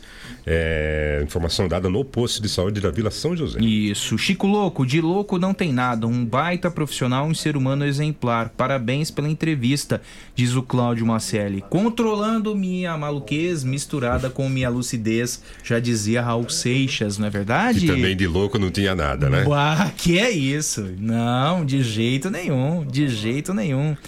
É, o João Vitor escreve: realmente, a internet está horrível durante esses dias. É o Flávio, né?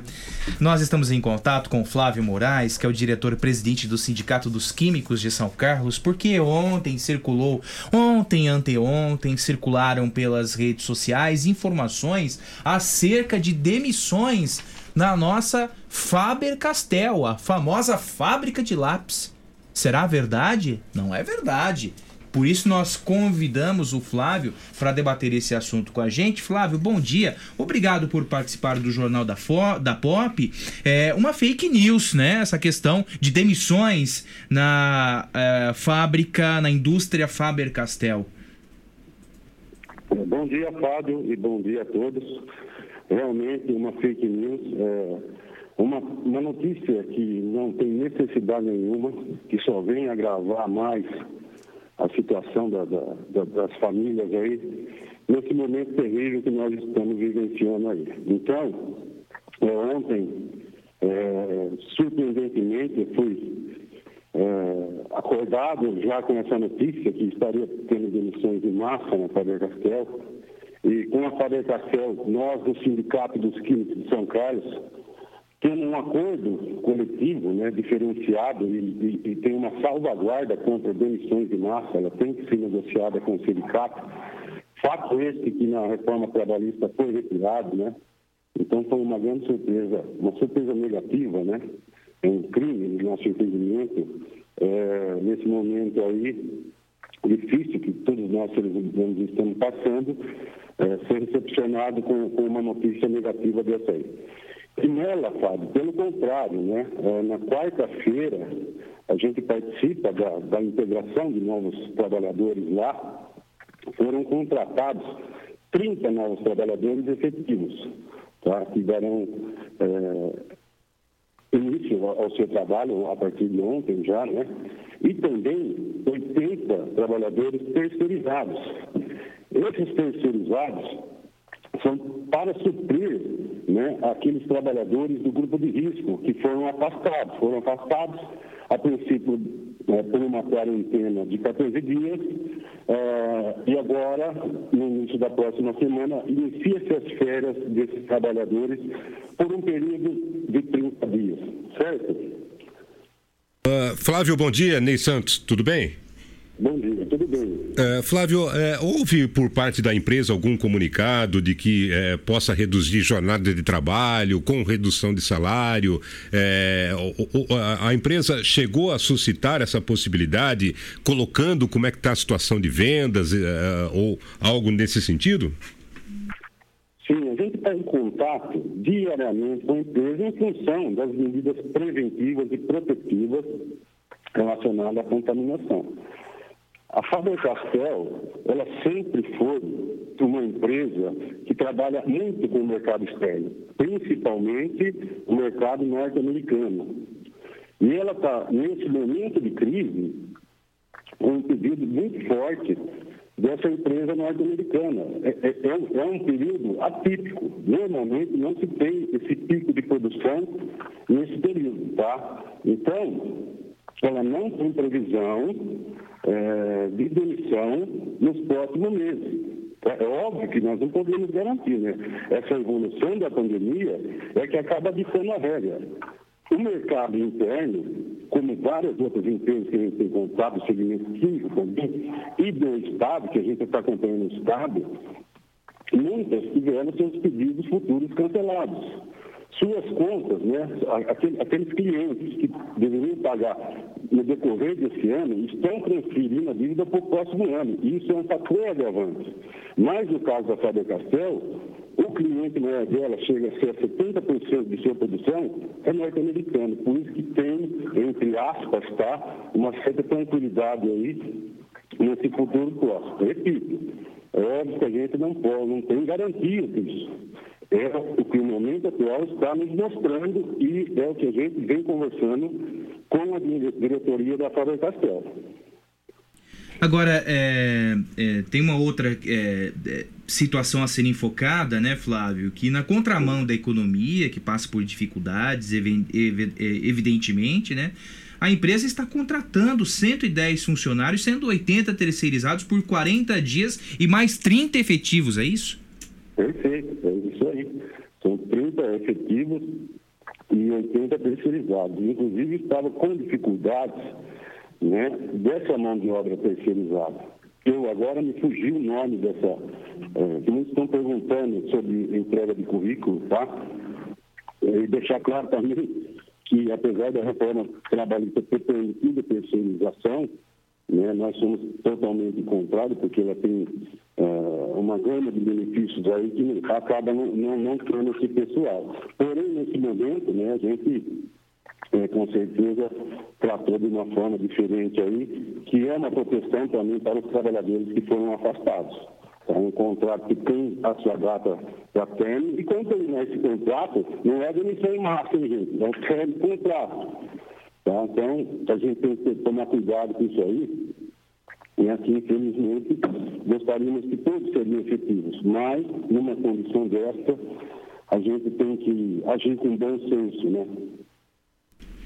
Bom, então a mensagem nesse momento, né, Flávio, é uma mensagem de tranquilidade para os trabalhadores da Faber e seus familiares. né? Até porque a Faber é uma empresa é, multifacetada na questão de produção, né, Flávio? Não é só lápis, não é só é, esses artigos, né? Tem, cos- tem uma linha de cosméticos, né? Tem uma linha muito ampla de atividades, né? Exato. A- a- a- mesmo a linha de, de cosméticos, né, que, que é uma empresa separada, é, fica no mesmo local, mas é uma empresa, vamos, vamos dizer assim, separada, com toda a sua produção diferenciada. Ela, ela tem o mercado interno como seu principal cliente. Tem o mercado alemão, tem o mercado americano, mas o seu principal é o mercado interno. Tudo que é lápis, cosméticos, é madeira é feita aqui em São Carlos. Né? Todas as marcas que vocês têm no mercado aí. Tratando de madeira, é feita aqui em São Carlos. Nós, aqui do Sindicato aqui em São Carlos, somos representantes da rede sindical eh, de trabalhadores da Faber Castell eh, dos outros países também. né? Nós somos coordenadores da América Latina, que tem aqui em São Carlos, Prata em Minas Gerais, Manaus, eh, no Peru e na Colômbia. No Peru e na, na Colômbia, por um decreto governamental, estão fechadas. né? As demais estão trabalhando. São Carlos depende dos seus insumos de prata de Minas Gerais, que está lá em 10 mil hectares de plantação de árvores, né, para a fabricação de lápis. Então, nessa, nessa parte de insumos, tem um, um grande problema que a gente está vendo também com as empresas aí, a falta de matéria-prima, de insumos, né, para a fabricação dos seus produtos aí. Mas nessa parte também ela está assim, resguardada, vamos falar assim. É, então, a gente está acompanhando toda a movimentação nas empresas da Faber Castell em função dessa, dessa pandemia, tá?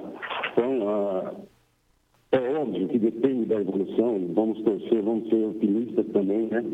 Que a gente vai conseguir ter um controle aí é, e que a gente consiga tocar a economia para frente. A gente também está muito preocupado né, com essa situação, com os trabalhadores que estão lá na empresa, né, as medidas preventivas e protetivas estão sendo tomadas, mas sempre há um risco. Tem que ter a conscientização da empresa e também dos nossos colegas de trabalho lá, que parte de todos essa prevenção aí. Muito obrigado pela sua participação, Flávio. Um bom dia. Eu que agradeço e nós aqui do sindicato estamos à disposição de vocês aí. Legal. Obrigado e bom trabalho. Obrigado para você também, Flávio Moraes, diretor-presidente do Sindicato dos Químicos de São Carlos. O ouvinte Gerson pergunta por que a prefeitura está entregando laranjas e limão nas unidades de saúde de São Carlos. Ô, ô Gerson, é para fortalecer o sistema imunológico dos servidores da saúde. São 600 quilos de limão e 2.800 quilos de laranja, tá?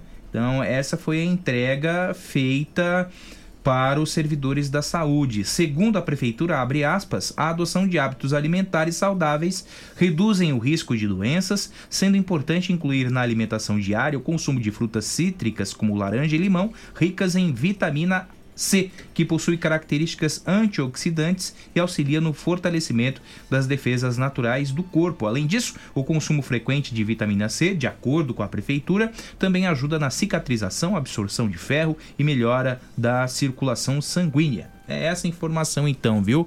Obrigado pela participação. É, o nosso ouvinte. Isso é científico, isso é comprovado cientificamente. Isso. O nosso ouvinte Vanderlei pergunta: Vocês poderiam me ajudar? Queria saber se a farmácia de alto custo está funcionando, pois desde ontem estou ligando e só dá ocupado. Ah, secretário Palermo, Glorinha da Secretaria de Comunicação, se eh, puderem nos avisar a respeito disso, ficaria grato, viu?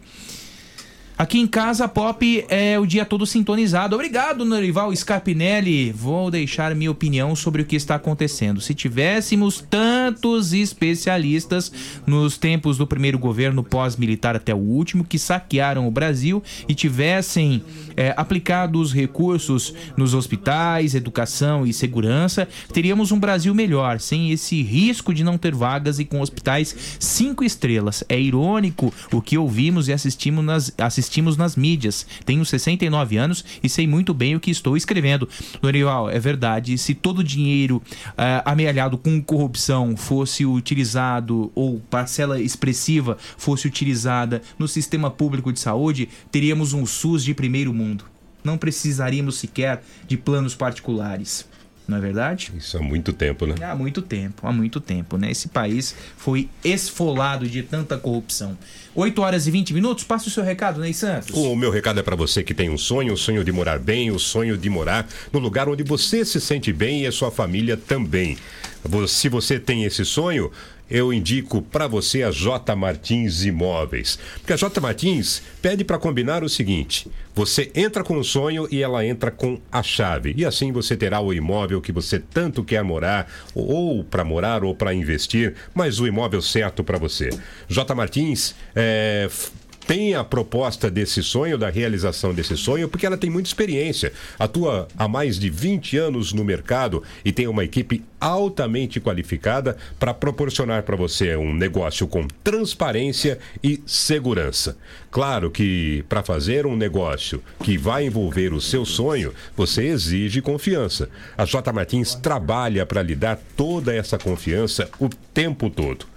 Vá até a J Martins e preocupe-se apenas em sonhar. Deixe a realização do seu imóvel, daquele que você tanto sonha, com a J Martins Imóveis. J Martins está nas redes sociais em jmartinssaocarlos.com.br jmartinssaocarlos.com.br ou você pode fazer uma visita à imobiliária que fica na rua Orlando Damiano 2335 no centro. Em tempos de pandemia, Vale a pena você mandar um WhatsApp 99798 3334. 99798 3334. Se preferir a orientação por telefone, há também o 3372 0281. 3372 0281. O sonho é seu, a realização é da J Martins Imóveis. Vanderlei, o secretário de Saúde Marcos Palermo nos respondeu sobre a farmácia de alto custo, está funcionando normalmente, o problema é a demanda. Então por isso que você está ocupa é, é, encontrando o aparelho telefônico, a linha telefônica ocupada, tá? Mas a farmácia de alto custo está operando normalmente. É, se preferir, dê um pulinho pessoalmente, né? É, é mais adequado nesse momento, ou peça para algum familiar, enfim. Já reparou como a nossa memória traz perfume de certos lugares, de pessoas queridas e de momentos especiais, cheiros que nos acolhem, o cheiro da casa da mãe, da avó, o cheiro especial da infância. A Avatim é especialista em cosméticos carregados de aromas que provocam boas sensações. São mais de 450 itens, entre difusores, perfumes para interiores, hidratantes, esfoliantes, sabonetes, colônias, dentre outros produtos focados no bem-estar. A Avatim está com a loja física fechada nesse momento, viu? Mas atende você pelo WhatsApp. O WhatsApp é o 993210403. 993210403, com entrega em domicílio para maior conforto e segurança de todos. 993210403. É, 8 horas e 23 minutos. Nós falamos nesta semana com a Thalissa. A Thalissa faz aquela ação social de produção de marmitex para distribuição aos caminhoneiros que circulam pelas estradas de nossa região. E ontem ela nos mandou fotos e vídeos prestando contas desse trabalho executado eh, nas rodovias de nossa região, em especial a rodovia Washington Luiz. Vamos ouvir até o depoimento e as imagens, por gentileza, Polidoro, desses caminhoneiros, um deles agradecendo ao gesto, né, ao gesto de doação desses alimentos. Vamos ouvir agora 8h24.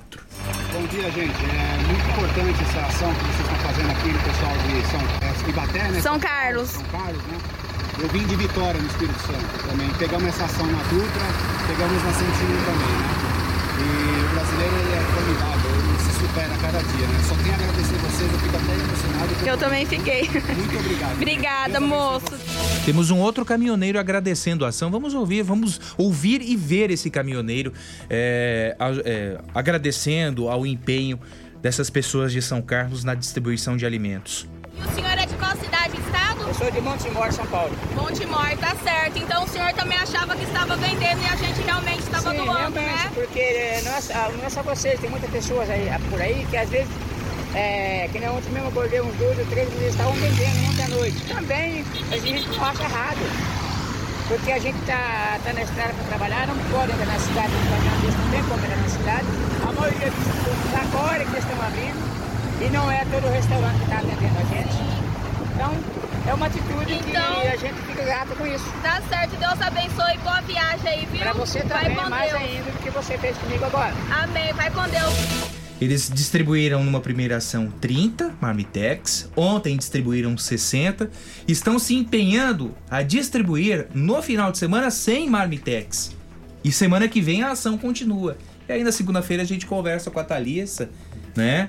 E, e- e se você quiser ajudar essa ação, ação solidária da Thalissa e dos amigos na distribuição de alimentos prontos para os caminhoneiros que circulam pelas estradas da nossa região, em especial a rodovia Washington Luiz, anote esses telefones: 997502720. 997502720 é o telefone da Thalissa. Tem outros telefones à disposição. Telefones e WhatsApp, viu? 99384 8249 99384 8249 99284 4340 99284 4340 99362 0566 99362 0566 99994 0092 99994 0092 são quatro noves, né?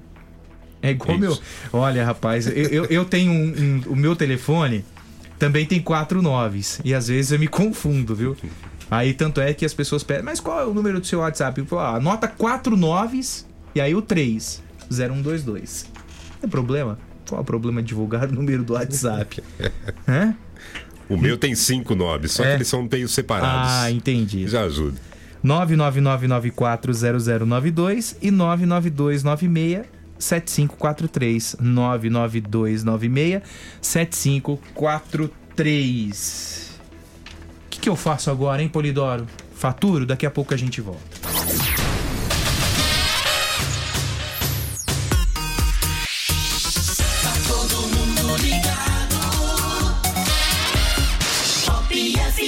Está procurando o imóvel dos seus sonhos, pronto para morar com ótima localização e não sabe por onde começar? A J Martins Imóveis está disposta a te ajudar. Há mais de 20 anos no mercado imobiliário, fazendo negócios com transparência e segurança. J Martins Imóveis. Toda escolha exige confiança. Acesse jmartinssaocarlos.com.br. Fone 3372-0281.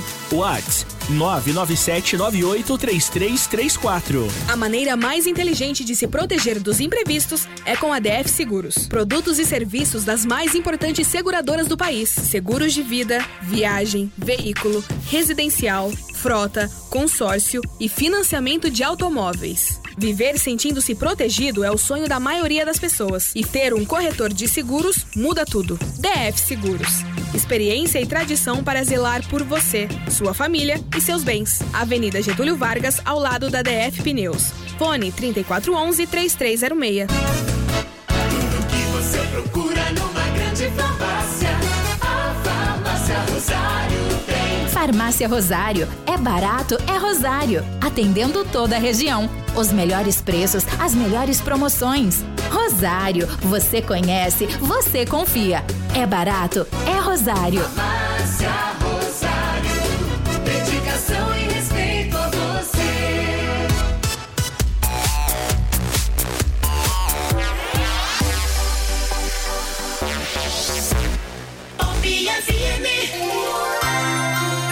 Jornal da Pop FM. A informação diariamente necessária. Gente, em meio à pandemia causada pelo novo coronavírus, os profissionais da área de saúde estão sobrecarregados e os esforços que realizam são reconhecidos mundo afora, com o objetivo de construir uma solução tecnológica para ajudar esses profissionais. Seis pesquisadores de São Carlos, do nosso Instituto de Ciências Matemáticas e Computação da USP, criaram o protótipo de um robô autônomo. O objetivo deste robô autônomo é dar suporte na distribuição de remédios e alimentos aos pacientes doentes em hospitais. E com isso, além de diminuir a carga de trabalho, também será diminuído o contrato entre os profissionais de saúde e pessoas com a Covid-19. Por isso, nós convidamos o pesquisador Luiz Alberto Hiroshi Horita, do Instituto de Ciências Matemáticas e Computação da USP, para debatermos, para refletirmos sobre esse assunto. É, O Alberto, bom dia. Como surgiu é, a ideia de criar esse protótipo, este robô, para auxiliar os trabalhadores da saúde? Bom dia. É, então, a gente já atuava nessa startup em São Carlos, que nasceu dos pesquisadores é, do Laboratório de Robótica Móvel do ICMC de São Carlos, da USP de São Carlos. E, a princípio, assim, há alguns meses a gente já estava desenvolvendo, começou a desenvolver um robô de pequeno porte, é, a princípio para serviços de entregas em geral, mas depois que estourou essa pandemia, é, a gente mudou radicalmente a nossa, o nosso alvo, é, justamente para tentar auxiliar essa demanda. Então, por exemplo, é, acho que esse tempo atual de pandemia, que acho que ninguém esperava também, é, chamou atenção para o fato de que a robótica ela pode sim auxiliar situações como essa. E na verdade ela pode até auxiliar em situações é, não como essa, né, do cotidiano mesmo, aliviando essas atividades rotineiras que podem ser automatizadas. Alberto, bom dia, tudo bem? É, é exatamente isso que eu ia lhe perguntar. Que tipo de tarefas esse protótipo que vocês desenvolveram pode fazer, é, especificando né, ne- nesse momento de pandemia? Certo. É, esse protótipo, ele, ele pode automatizar processos que são, assim, exatamente como eu falei, é, rotineiras, que, na verdade, é, por exemplo, né, tem pacientes que estão é, já confirmados, internados com a Covid-19, e existe, de fato, um risco de profissionais da saúde quando eles têm um contato direto por uma tarefa relativamente simples, por exemplo, servir a alimentação do dia a dia, é, os medicamentos, ou até recolher materiais é, é, contaminados, né? E depositar em lixos é, específicos do, do, do ambiente. Então, essas atividades eh, poderiam ser substituídas por robôs e, assim, eh, aliviar a, a carga de trabalho desses profissionais que estão na linha de frente e eh, também reduzir a, a parte de contato direto e o perigo de ter a contaminação entre o paciente e esses profissionais de saúde.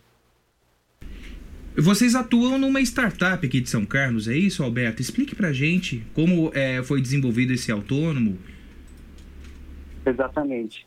É, a startup chama 3D Soft. Ela nasceu há uns dois anos atrás, é, no começo como uma empresa de consultoria de sistemas inteligentes. E a ideia de desenvolver esse robô, na verdade, é, era um sonho mesmo da é, nosso, de, da, da startup. Então, assim, a gente, todos que compõem essa startup, todos os pesquisadores é, são ou foram né, alunos da pós-graduação, é, pesquisadores do Laboratório de Robótica Móvel. E nesses anos todos é, que a gente fez a pós e começou a startup, a gente teve esse desenvolvimento de técnico, né, de desenvolvimento é, de, de robótica móvel, de veículo autônomo, tanto, tanto no projeto de do carro autônomo da USP de São Carlos e até do primeiro é, caminhão autônomo da América Latina, que foi desenvolvido justamente na USP de São Carlos. Então, assim, um dos sonhos da, é, nosso era desenvolver um robô do zero para fazer algum serviço automatizado, de forma autônoma mesmo. Que dimensões pode ter esse robô, uh, Alberto? Ele, ele, é adaptável às condições do ambiente em que ele vai operar? Como é que funciona isso? Sim, ele é adaptável. É um robô de pequeno porte.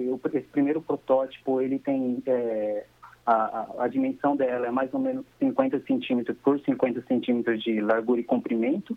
E a, altitude, a altura dela tem 30, cerca de 30 centímetros. Mas, assim, a gente, por enquanto, estabeleceu essa medida é, como base do robô. E, na verdade, a gente ainda não construiu realmente, apesar da gente já ter feito o design do, da carenagem, que é a parte que vai em cima, é, essa parte, na verdade, é, ela é moldada, a gente pode remodelar conforme a demanda é, que a gente for descobrindo. E uh, os ouvintes que nos acompanham pelas redes sociais, pelo Facebook e pelo YouTube, vê imagens do robô, né, do protótipo desenvolvido na USP. Esse projeto custou algo em torno de 17 mil reais, é isso, Alberto? Isso, esse foi o custo desse primeiro protótipo. Isso é o custo, na verdade, só do, dos materiais é, que a gente utilizou para a construção desse, desse, do hardware como um todo. Então, da parte de chassi, né, dos motores, as rodas, as placas é, de controle, que é, seria o cérebro do robô, e os sensores. Então, assim, é, é um preço um pouco alto, mas assim, é justamente porque ele é um protótipo. Então, assim, é, acredito que quando isso for consolidado e for fazer é, mais produção de mais robôs como esse, esse custo pode sim reduzir significantemente o de valor. O Alberto, você acredita que, é, relacionando essa questão da, da pandemia, é, inteligência artificial, robótica, isso tudo altera a forma como a sociedade encara a tecnologia? Eu acho que sim. Porque, assim, é, teve é, bastante filmes, né, até de ficção, que levam o robô como um vilão e que ele vai dominar o mundo ou tirar emprego de muita gente, mas eu, eu acho contrário. É, por exemplo, vamos usar como exemplo até essa situação atual da pandemia. É, por exemplo, essas atividades que eu, rotineiras que eu citei, de levar alimentação para os pacientes e tal, isso acaba sobrecarregando os profissionais da saúde é, para alguns papéis que eles poderiam estar tá, é, executando né, da, da, da, área deles mesmos. Então, por exemplo, atividades que são rotineiras e repetitivas podem ser automatizadas. E isso acaba aliviando a carga e eles podem concentrar, inclusive, os esforços em outras atividades que podem agregar mais valor para a sociedade como profissional da saúde. Alberto, é, do que a gente vê nas imagens, inclusive, né, ele foi testado em laboratório. É, algum hospital, alguma entidade de saúde já se interessou por fazer esse teste é, do robô na entidade, em algum hospital, alguma clínica? É, houve já esse interesse? Houve o convite? Por enquanto, não. É, na verdade, essa divulgação dessa pesquisa, desse protótipo, foi feito ainda dessa semana e acredito que em breve vai ter assim, interessados, mas por enquanto a gente não tem. E por a gente estar nessa situação de quarentena, né, todos os pesquisadores envolvidos estão eh, fazendo essa isolação eh, social. Então, a gente, todo o desenvolvimento que a gente fez nesse período eh, foi home office, eh, em casa mesmo. Tanto que assim, ó, toda a parte de sistema inteligente que vocês viram no vídeo do, do, eh, disponível na notícia lá da USP eh, foi feito em ambiente simulado. E agora o próximo passo seria a gente pegar, justamente pegar esse sistema que a gente desenvolveu e embutir no, na parte, na, no robô físico para fazer o teste em um ambiente simulado real, assim, é, no, no mundo físico mesmo. Vocês estão preparados para caso, caso haja o convite e disponibilizar isso com rapidez. Sim, é, é, esperamos que sim. É, mas isso vai depender muito né, do, do, do, do apoio que a gente tiver. Então, por exemplo, supondo que a gente tenha todos os recursos necessários para desenvolver esse robô, a gente estima um tempo de dois meses para desenvolvimento dele. Então, assim, é, pode ser que não haja tempo hábil para a gente desenvolver e atuar é, direto no, no auge da pandemia, porque a gente foi pego de surpresa como todos. E o desenvolvimento dessa parte de robótica inteligente, ela é um pouco custoso em tempo e de esforço, mas acredito, mesmo assim, é, acho que é importante a gente fazer esse trabalho, porque para que a gente esteja preparado para futuras demandas até. Ô Alberto, muito obrigado pela sua participação, parabéns pela pesquisa e um bom dia. Muito obrigado, bom dia. Bom dia. Conversamos com o Luiz Alberto Mourita, da, do Instituto de Ciências Matemáticas e de Computação eh, da USP, a respeito desse protótipo desenvolvido para atuação nos hospitais. Eh, tem uma mensagem aqui da Aline. Ô Aline, bom dia para você, viu, Aline? Bom dia, uma ótima sexta-feira. Ela fala a respeito da vacinação em casa e os telefones da saúde não atendem. Os seis telefones informados não atendem. O Aline, eu passei o seu telefone para a Secretaria de Comunicação. Assim, a Secretaria de Saúde entra em contato com você e resolve esse problema, tá bom? Bom dia e boa sexta-feira. É, é o seguinte, Ney Santos e ouvintes. O medo da pandemia da Covid-19 fez cerca de 2 mil doadores fixos da Santa Casa deixarem de contribuir.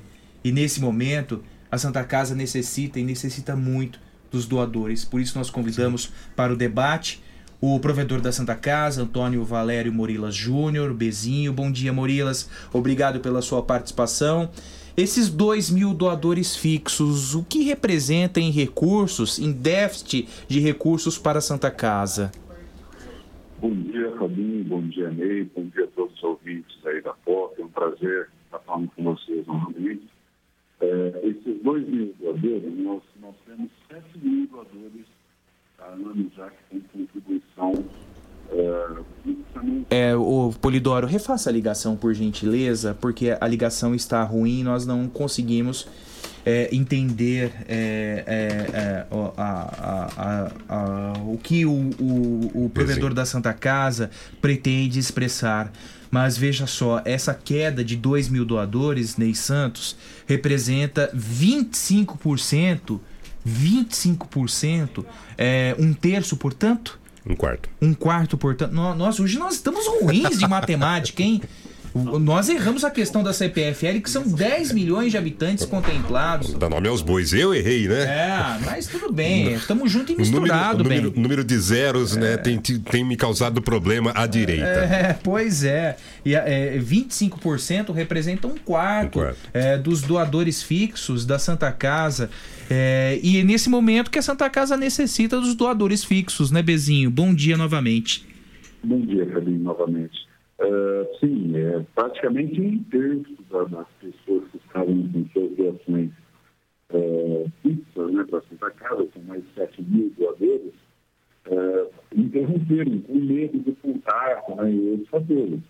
E isso representa, né, de forma linear, você calculando, mais de 30 mil reais, de 30 a 40 mil reais menos mês. No momento em que você tem uma demanda maior né, por, por medicamento, por principalmente EPIs, né, família, luvas, máscaras, eh, tudo que se usa nesse momento para atender a população. Então, nós pedimos que a população não tenha medo e tem outras formas também para atuar. Né? Existem as contas né, bancos do Brasil, Santander, Bradesco, Caixa, que estão na página da Santa Casa, além também daquela vaquinha virtual, né? O www.vaquinha.com.br.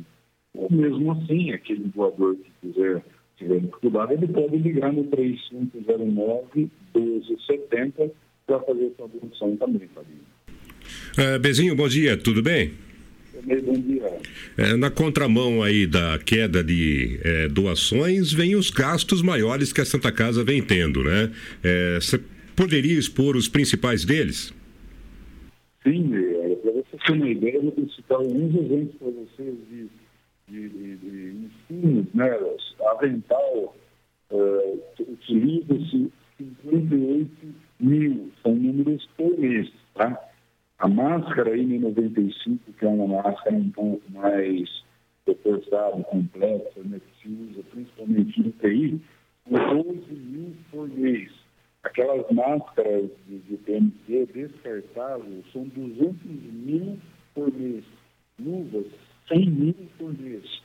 Aí tem álcool, né, álcool 70, sabonete, e isso, nesse momento, né, que ainda não, não estamos recebendo ajuda nenhuma do governo federal, estadual, municipal, afeta muito, né, prejudica o investimento da, da, da Santa Casa para aquisição. E isso leva-se em consideração também os preços abusivos, né, praticados pelas empresas que, que, que já forneciam esses equipamentos anteriormente para Santa Casa.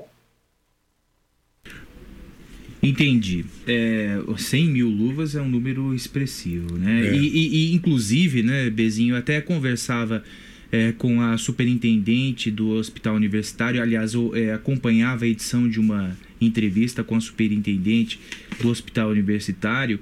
Ela relata que, é, no caso das máscaras, é, elas foram inflacionadas em 3 mil por cento nesse período de pandemia do coronavírus. É isso mesmo? Exatamente. Tem casos, não, e vou dizer para você, Fabinho, não é só máscaras, não. Os respiradores também, que hoje não se acham no Brasil para comprar, vou te fazer um para você. Uma máscara descartável, dessas que usam consumo, 200 mil por mês, nós pagávamos, antes do- da, da crise, 4,80, 5,10 reais o pacote com 50. Hoje, eh, estão oferecendo por 150, 180, 195 reais eh, o pacote com 50 máscaras. Então, eh, são absurdos os preços hoje eh, que têm sido oferecidos. Um respirador que se usa para os pacientes que, que precisavam de UTI, que custava na faixa de 28 mil reais a 30 mil reais, hoje está entre 150 mil, 130 mil. E detalhe, não tem para comprar mesmo se você quiser pagar.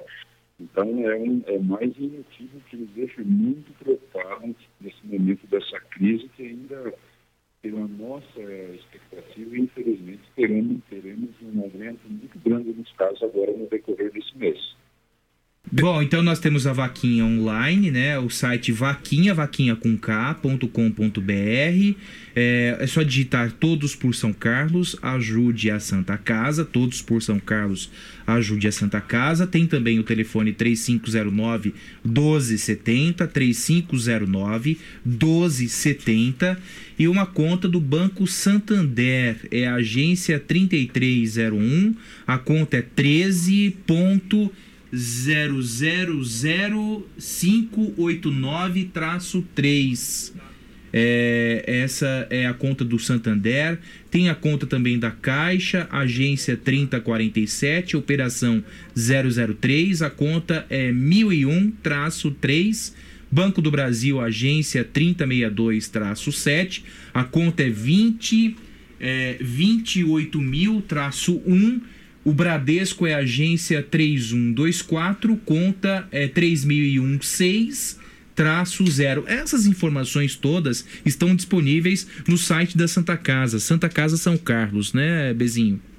Sim, e que quero ressaltar também, Fabinho, o agradecimento aqui em nome da, da, da, da cidade, tem o número de voluntários que têm ajudado eh, na confecção de máscaras, de aventais de TNT, um grande número de pessoas, né? nós temos um grupo de voluntários na Santa Casa, eh, minha esposa aqui em casa, eu estou também na quarentena aqui em casa, estamos cortando e fazendo máscaras eh, diariamente aqui para suprir essa necessidade. E até o momento, graças a Deus, nós ainda não tivemos eh, falta de nenhum produto, graças ao envolvimento de toda a sociedade, né, naqueles que estão fazendo a contribuição eh, em dinheiro, naqueles que estão confeccionando máscaras e aventais em casa, para que nós possamos eh, superar essa crise o mais rápido possível, né, também.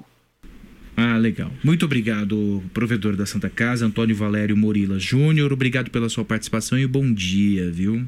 Obrigado, Fabinho. Nosso agradecimento aí à Rádio Pop, também sempre ao lado da Santa Casa, ao lado da sociedade, divulgando todas as, as ações necessárias para que nossa população fique em casa nesse período de crise. Muito obrigado. Ok, conversamos com o provedor da Santa Casa, Antônio Valério Morilas Júnior. Lembrando você também que a imobiliária Cardinale está com uma ação social todos os dias, de segunda a sexta, de nove da manhã às duas da tarde, na arrecadação de alimentos. A imobiliária Cardinale aceita a doação de cestas básicas que serão destinadas à ONG Nave Sal da Terra, que fará o cadastramento de trabalhadores informais para o recebimento das cestas. Você pode ajudar é, doando alimentos não perecíveis ou cestas completas na, na sede da imobiliária Cardinale, na Avenida Trabalhador São Carlense, 2001, em frente à USP. Repito, horário de 9 da manhã às 2 da tarde. A CISC também é um ponto de arrecadação de alimentos e tanto a imobiliária Cardinale como a CISC contam com a sua colaboração 8 e 49.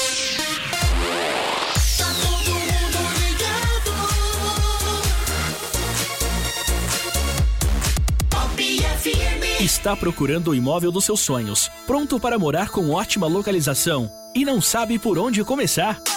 A J Martins Imóveis está disposta a te ajudar. Há mais de 20 anos no mercado imobiliário, fazendo negócios com transparência e segurança. J Martins Imóveis. Toda escolha exige confiança. Acesse jmartinssaocarlos.com.br. Fone 3372-0281. Whats 997983334.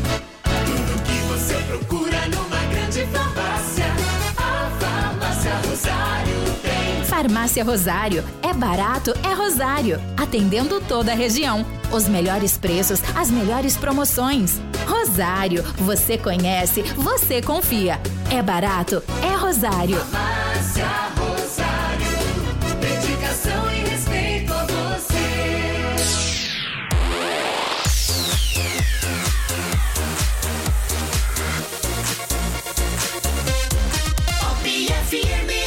Notícia minuto a minuto, com mais credibilidade. Jornal da Pop FM. A Magda pergunta a respeito do funcionamento das igrejas. O Magda, por enquanto, segue o decreto municipal, que pode sofrer alterações a partir de 7 de abril, mas por enquanto os templos religiosos em São Carlos permanecem fechados, né? Temos a- a- o, o Bolsonaro eh, permitindo a abertura eh, dos templos religiosos, entretanto, ontem houve uma decisão eh, contrária a esse tema. Foi o magistrado da primeira vara de Duque de Caxias que determinou que o governo federal se abstenha de adotar medidas sem seguir recomendações técnicas da Lei Federal de Março, que dispõe sobre enfrentamento ao coronavírus. Uma outra pergunta da Débora. Débora, bom dia.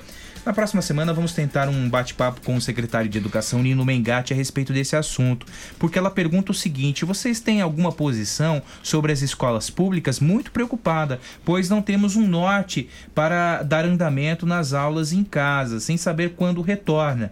Diferentemente das escolas particulares, onde os alunos estão tendo aulas online e as atividades eh, sendo enviadas por e-mail. É, mais uma vez, a educação pública sendo prejudicada. Débora, prometo na próxima semana buscar informações com uma entrevista ao vivo com o secretário de Educação Nino Mengatti. Por enquanto, não temos nenhum posicionamento. É, eu te- te- tenho até um exemplo aqui, né, Ney Santos? É, é, meu filho estuda no SESI e o SESI antecipou as férias de julho, de 7 de abril a 9 de maio. Então as férias foram antecipadas. Esse, esse é um exemplo pelo qual passo, né? Mas não sei os outros exemplos, né? É, algumas instituições nem se manifestaram ainda a respeito, né, Fábio? Uhum. Muitas continuam é, enviando para os seus alunos atividades via redes sociais, né? Isso. É, mas, é, em definitivo, ainda não há um posicionamento. Acredito que para a rede pública de São Carlos, a municipal, deva haver um posicionamento na semana que vem, né? é, Que é a data prevista aí para se reavaliar os efeitos da, do isolamento social. Outro problema a ser enfrentado pelos órgãos de defesa consumidor, do consumidor é a questão do gás. Em alguns estabelecimentos comerciais, o botijão de 13 quilos já está em falta. Ontem, inclusive, eu entrei em contato com um dos distribuidores aqui, que é o Valdir. O Valdir está de quarentena, né, o Valdir, por isso não pode nos conceder entrevista. Mas ele é um dos principais distribuidores de gás aqui de São Carlos, da Consigás, aquele depósito que fica no final da Getúlio Vargas. Ele nos informou que hoje pela manhã eles receberiam um carregamento de botijões de 13 quilos para abastecer a cidade. 13 quilos para abastecer a cidade, mas é um produto que é, está em falta. Muitos estocando, inclusive, o, o GLP. Por isso nós entramos em contato com a Juliana Cortes, que é a diretora do Procon São Carlos, para falar para os ouvintes a respeito das providências a serem adotadas pelo Procon. Anteontem, o diretor do Procon São Paulo, o Fernando Capês, falava a respeito de uma fiscalização rigorosa em, em torno é, dos preços, né? Tem estabelecimentos comerciais que vendem o GLP, botijão 13 quilos, a quase 90 reais, o que é um absurdo. E o governo estabelece é, valores a serem, a serem cobrados por esses produtos. Juliana, bom dia, obrigado novamente por atender ao jornalismo da Pop. Que tipo de providências o Procon São Carlos é, é, quais as providências, né, as orientações do Procon São Carlos em relação à fiscalização da revenda de gás em São Carlos? Bom dia. Bom dia, Fabinho. Bom dia, Ney. É isso mesmo, Fabinho. A gente está, assim como a Fundação Procon de São Paulo, nós estamos intensificando a fiscalização é, aqui em São Carlos. A gente já notificou 20 distribuidores de gás para que fossem apresentadas notas. Desses 20, todos estão desabastecidos, não tem o produto para ser comercializado. É, porém, o- assim como o Estado de São Paulo, eles determinaram o valor médio tá, do Estado, de acordo com o site né, da ANP, que é possível, inclusive, o consumidor consultar o preço praticado né, aqui em São Carlos. E o preço médio do Estado é 70 reais. Então, nós estamos utilizando esse parâmetro para fixar o que, que é abusivo e o que, que não é. A Elaine Vicente, por exemplo, diz que na, Ultra, na Ultragás está 89 reais o botijão de 13 quilos. Sim, a gente pede para os consumidores eh, fazerem a denúncia para a gente ao PROCON, porque existem inúmeras eh, distribuidoras com o mesmo nome aqui em São Carlos. Então, o que dificulta um pouco as denúncias. A pessoa às vezes faz a denúncia, é a Ultragás está vendendo a 89. Só que existem várias distribuidoras da Ultragás aqui em São Carlos. Então, a gente precisava do endereço certinho para a gente poder ir lá e fazer a notificação. É, a gente percebeu que nessas 20 que nós fomos é, é, notificar, o preço que estava sendo cobrado é, variava de 73 a 85 reais. A gente não achou nenhuma de 89. Então a gente pede para o consumidor fazer a denúncia para a gente poder estar encaminhando a fiscalização para a gente proibir, inclusive, os aumentos, porque inclusive a Petrobras é, divulgou uma redução no preço de 10%. E a gente espera que essa redução chegue ao consumidor e a gente vai fiscalizar. Juliana, bom dia, tudo bem? Bom dia, Ney. O, o, o preço não é tabelado, né, Juliana? É bom a gente colocar isso, porque o consumidor às vezes fala: olha, mas num lugar estava tanto, o outro lugar é para estar a mesma coisa. Não existe essa tabela, Não. né? Não, Ney, é muito importante a gente esclarecer isso para o consumidor. Não, é- não pode existir tabelamento de preço neste momento, porque acaba configurando o cartel. É muito importante a gente deixar claro. O que o, o Fernando Capês disse é a média do Estado, que é 70 reais. Isso não é a realidade de São Carlos. Tá? Então, isso não é que aqui em São Carlos a gente vai exigir que o gás seja comercializado a 70 reais. A gente seria leviano se estivesse obrigando os estabelecimentos a fazer esse preço, uma vez que o preço médio aqui para São Carlos varia de R$ 73 a 80 reais, de acordo com o site da ANP. Então, o preço médio do estado é 70, mas aí vai variar de cada cidade, cidade para cidade. E o que o consumidor pode fazer para ter de imediato uma solução para esse problema, Juliana? A gente pede para o consumidor fazer a denúncia, principalmente agora que vai começar a chegar os, os, os, o produto nos estabelecimentos porque estava em falta. Então, a gente já está em consonância com o Ministério Público, a gente já está notificando esses estabelecimentos. E se ficar configurada a elevação do preço, nós iremos autuar e exigir que esse estabelecimento retorne ao preço anteriormente praticado. Juliana, nesse contato que vocês estabelecem com é, os revendedores de gás em São Carlos, o que eles alegam para o desabastecimento? As pessoas estão é, buscando é, o armazenamento do GLP, o botijão de 13 quilos? Quando eles alegam que quando começou é, a sair é, noticiários que na cidade de São Paulo estava faltando, as pessoas correram para comprar o que estava em estoque. Né, e acabaram que alguns consumidores compravam mais de uma unidade, e o que isso é perigoso também, ficar armazenando em casa, por medo da falta. E é, existia uma carga que estava travada lá no Porto de Santos e que estava ocasionando também o desabastecimento. Eles estavam aguardando a liberação dessa carga, estava parada no Porto de Santos, para conseguir abastecer a, aqui a cidade. Mas o problema maior é as pessoas comprarem é, além do que elas precisam. Inclusive, é, quando a gente chega para fazer a notificação, a gente já determina a limitação de venda ao consumidor, que é uma unidade por pessoa. É... Esse, esse problema de desabastecimento e da pessoa ficar, correr o risco ainda de, né, de estar com mais de uma unidade na sua residência, isso pode ocasionar um perigo também. O, o Juliana, o Renan, o Renan, diz aqui que na Avenida Grécia, perto da Feira Livre, existe uma é, fila enorme do povo atrás do gás. É, ou seja, as pessoas Lá, estão preocupadas é, mesmo, né? Sim, as pessoas estão preocupadas porque realmente existe um desabastecimento na cidade, mas é por conta de que é, essa carga estava parada lá no Porto de Santos. Uhum. Mas acredito que entre hoje e amanhã já vai estar tudo normalizado. Então não há porque as pessoas que está que está com o seu botijão cheio é, ou não está próximo de acabar saiam comprando tá? Porque vai se normalizar essa situação. Foi um caso, um, um caso específico que acabou ocasionando o desabastecimento. Só que por conta do desabastecimento e da alta procura, alguns estabelecimentos se acham no direito de aumentar o preço. Né? E isso não pode acontecer e é isso que nós vamos coibir. É, inclusive, a Fundação Procon de São Paulo está sendo bem rígida. Lá em São Paulo, eles fizeram uma parceria com a delegacia para, inclusive, encaminhar é, alguns estabelecimentos que elevarem o preço né, e está incorrendo em crime. É, o Aqui nós não, nós não temos uma delegacia específica de defesa Uhum. do consumidor, mas a gente está em parceria com o Ministério Público e esses casos serão todos encaminhados para o Ministério Público. O Paulo Barreiro escreve aqui, inclusive, que todas, é, é, todas as distribuidoras da Ultragás vendem em torno de R$ 88 a 89 reais o botijão é, de 13 quilos. Obrigado pela informação, viu, É. Paulo? É, a gente é, verificou algumas distribuidoras da Ultragás que não vende nesse valor, não, Uhum. está abaixo do, do 79. Então, isso vai variar muito de estabelecimento, de revendedor.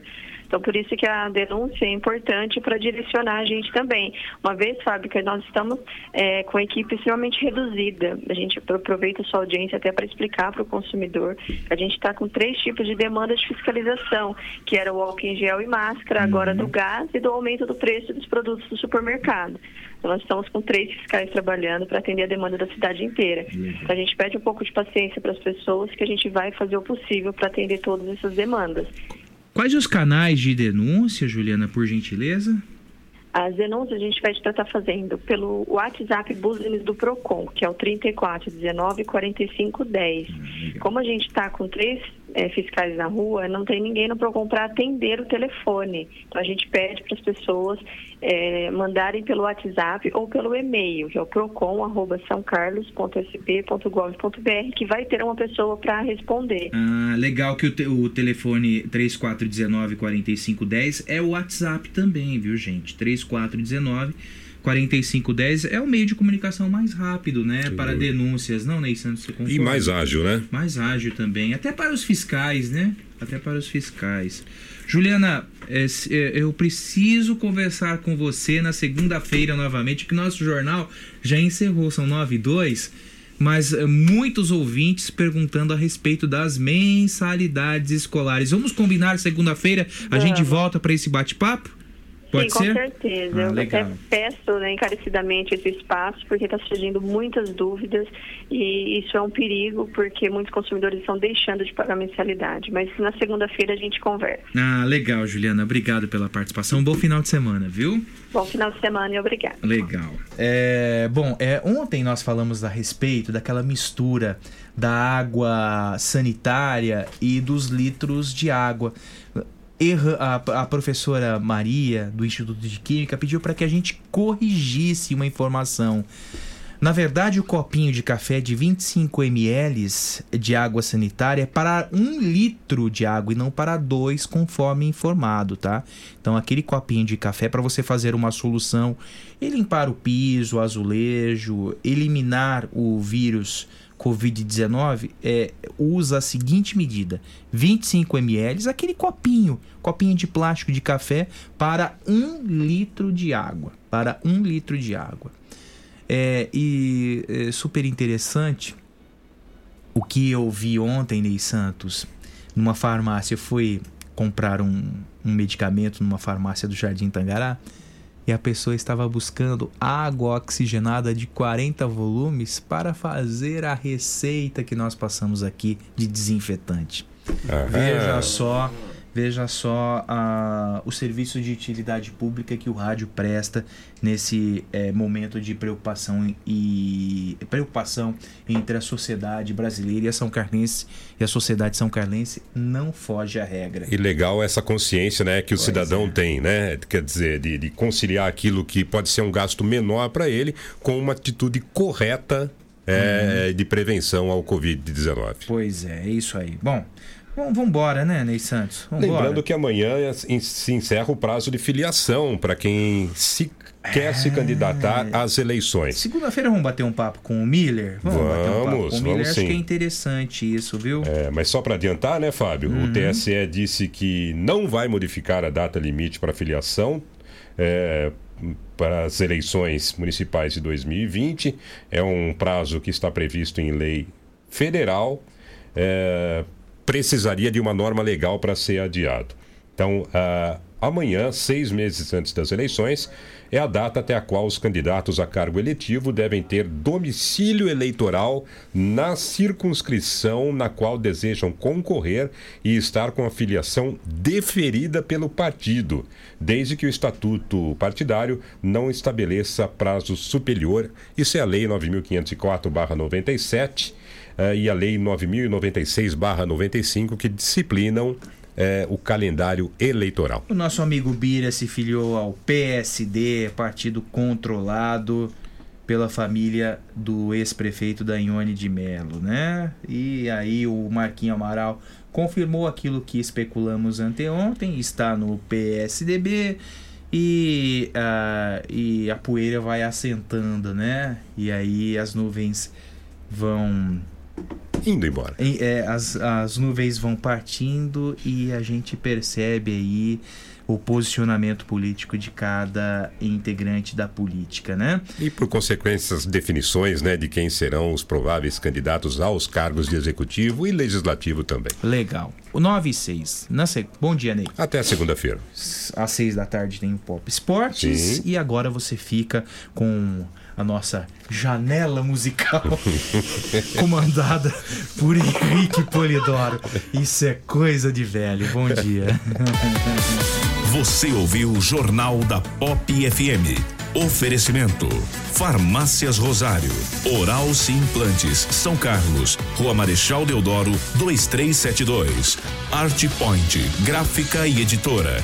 J Martins Imóveis. Toda escolha exige confiança. Rua Doutor Orlando Damiano, 2335. E Avatim, refúgio de boas sensações. Na Rua Episcopal 2089B, Centro. Tudo que você procura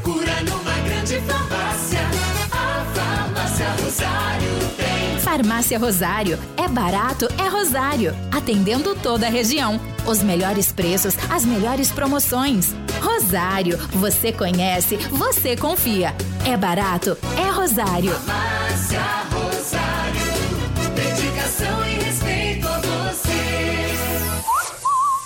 Sim, sim, eu vou pra Oral Sim. Pra, pra minha vida melhorar.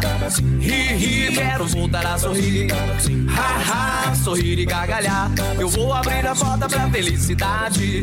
Curtir a família, amigos, sorrir à vontade. Oral Sim, a rede de implantes dentários número 1 um do Brasil. Nosso carinho constrói sorrisos. Em São Carlos, Rua Marechal Deodoro, 2372. Agende sua avaliação. Ligue 2106 9500.